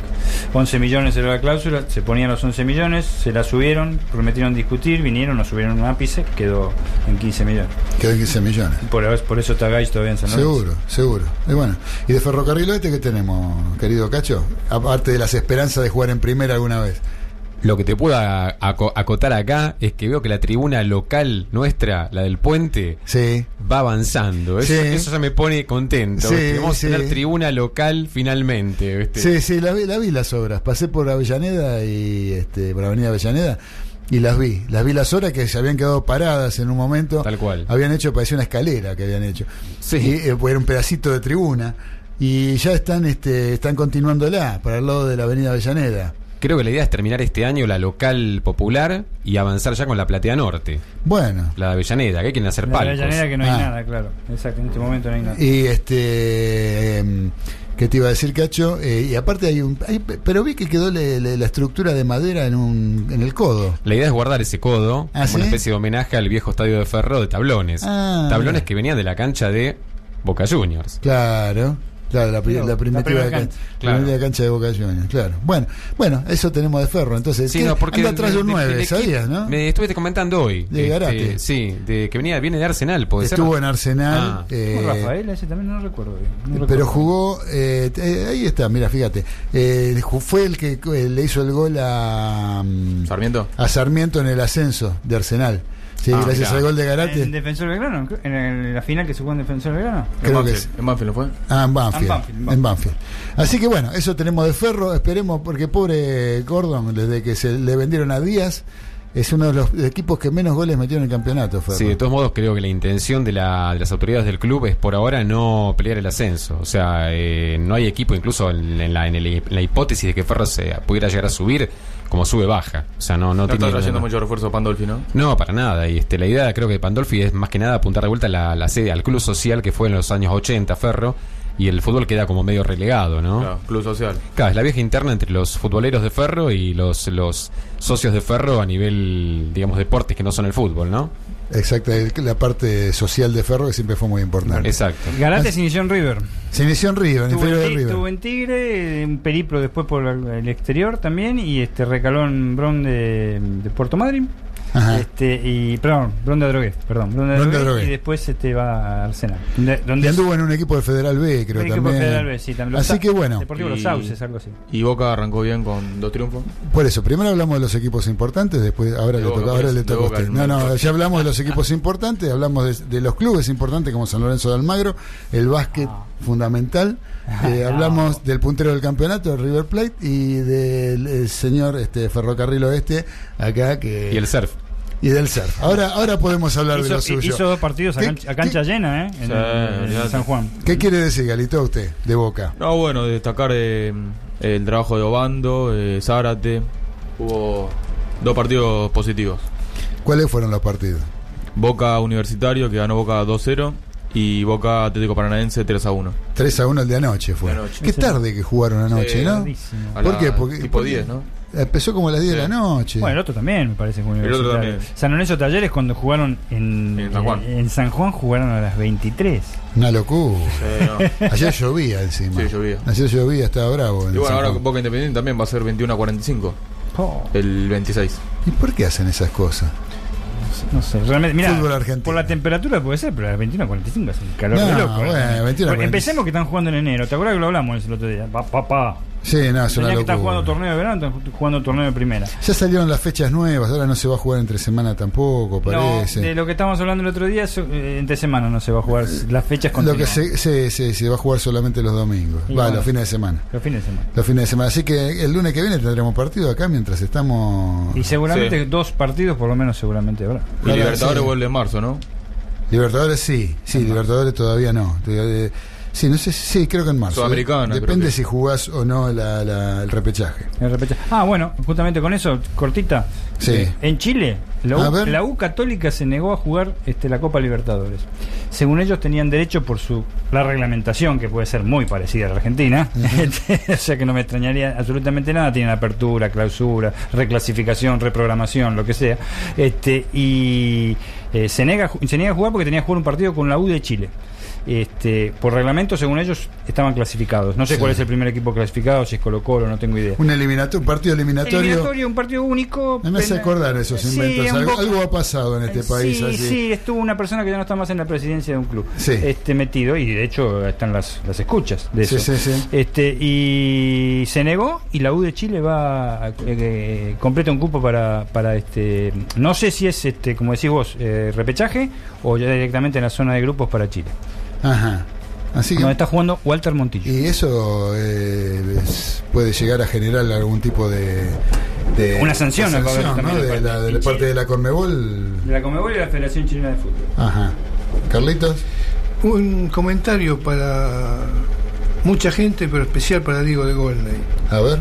Jaguares le ganó a Georgia 15, Sí. 66 a 3. Sí, paseo. Y Lo vimos con Cacho eso. ya está a la venta, ya está a la venta las entradas para ver el primer partido de contra los Lions Contra Lions en Vélez. en Vélez. Sí, señor. No te, no te vayas desesperado a comprar, Diego, Todavía no. Ahora hasta ahora no. porque ya te conseguimos entrada. Quédate tranquilo. Quédate tranquilo, ya las tenemos. Ya las Ya tenemos. Ya está, ya está, ya está. No vaya, no vaya, gordo. No vaya. Che, pero me quedé con ganas de escuchar algo más de Boca. A ver, ¿qué, qué, qué, qué- qué otra? ¿Qué tenemos? ¿Alguna novedad de Boca? ¿Qué le. ¿Cómo.? Y el tema de Cardona que parece que se fracturó la muñeca. Sí, andando Oh. en moto. Un irresponsable. ¿Quién Pero 15 días afuera. No, pero con respecto al fútbol, digamos, este, yo- yo- a mí me pareció, por lo menos que con respecto al, al- a cómo venía jugando Boca, me parece como que está parado 10, 15 metros más adelante. Boca. Sí, sí, más vertical, Está- está dinámico. tratando de, de jugar un poquito más, un poquito más adelante, por lo menos en la posición de los jugadores. Vos lo ves que está. Sí, Carlito este, Teve dijo que, que es diferente ahora. eh, Es más, más ofensivo. Mira, si se dio cuenta Carlito Teve, me puedo dar cuenta yo tranquilamente. Russo tiene, tiene un estilo un poco más ofensivo de, de- de que era técnico de, de Sí, Boca, no, hay, ningún- sí. no hay ninguna duda. No, no te quepa duda de eso. no te- Eh, Se me quedó el peruano Cueva, titular de, de- de la selección peruana que llegó a la Sí. final de la Copa América, Sí. está en los planes, Sí. en los planes de San Lorenzo. es un buen jugador ese. Es un muy buen jugador, es un buen- pero San Lorenzo que es muy caro, a- ¿eh? es muy caro. ¿Y, y qué piensa de la contratación de la, por parte de la Azulgrana del señor Ubita Fernández? A mí me parece un buen 9 en realidad. Lo que ¿Sí? pasa es que cambiamos este, la misma altura por altura. O sea, Ajá. lo- lo- mandamos plata y el perrito barrio que mide Dos un, un millones de dólares uno por el coma- 50% de. Ubita Fernández. Bueno, y el perrito barrio que mide 1,20 más o menos. Sí. Y trajimos este que mide 1,21. Ah, bueno, ganó en altura. Ganamos un centímetro. El que, el que es alto es Donati. El que saltó Donati, tiene- pero lo que pasa es que Donati tiene algunos proble- proble- problemitas físicos que son una pavada, desde ya. Estamos ahí. Ojalá que, vamos a ver, de línea, línea por línea, San Lorenzo cambió- le trajeron todo lo que pidieron en el sentido de se cambió uno por línea. ¿eh? Bien. Arquero, defensa, mediocampo y este Delantera. eh, delantera. Vamos a ver. Galito, ¿qué expectativa tiene con Boca para este año? No, las mejores. O sea, con Russo va a cambiar el equipo, va a ser más dinámico, más ofensivo que Alfaro, que era Tranquilo. muy defensivo. Tranquilo. Tranquilo. es- De poco, en, la actitud, usted ve una diferencia en la actitud. Eso, Sí, usted con sí. esto- eso se conforma, ya por lo menos algo es algo. Sí, mejor, mejor que lo anterior, seguro. Bueno, Yo te digo bueno. que lo vi, el Toto Lorenzo, al lado de, de- de Alfaro, Sí, Rinus Rinus Mitchell. sí, Lo Mitchell, ma- es sí. una cosa, lo- ese tipo la verdad que nunca. Pero bueno, Así que bueno. Tiene ofertas nos- igual. Eh, Alfaro de. ¿Alfaro? Sí, Ah, sí, bueno. Sí, sí. del exterior. Y bueno, y ahí Yo creo que si nos podemos ofender a lo contrario va a haber problemas. No, no, ofender no, no, nadie ofende a nadie acá. ¿Cómo? Dijiste que iba a ser ofensivo. Ah, bueno. Muy bien. Ya estamos acá terminando esta emisión del lunes 20 de enero de 2020. 20 del 1 del 20. ¿eh? Eh, estamos terminando esta emisión porque ya es la hora, ya nos están poniendo la cortina de despedida. Gracias al cielo y gracias a la tierra, Billy Bonnie, la pesada del rock and roll. Yo le doy gracias al cielo, gracias a la tierra, le doy gracias a la señora Graciela por la operación técnica, gracias a la colectiva por este espacio que nos permite expresarnos libremente todos los lunes a las 19. Gracias muchachos, gracias eh, Medina, gracias Galito, gracias Arias y sobre todo al señor Cacho de la Bianca que estuvo acompañándonos y que si Dios quiere eh, en algún momento va a regresar. Eh, la intención la tiene y seguro que si él lo promete lo va a hacer. Voy a volver, negro, voy a volver. Gracias, Cacho. Gracias a todos. Gracias, Mariscales. Les mando un fuerte abrazo. Mañana a las 15 horas pueden volver a escuchar a través del aire de la colectiva este programa. Y si no, nos encontramos en vivo el próximo lunes a las 19, como todos los lunes de un tiempo a esta parte. Chao. Chao. Chao. Chao.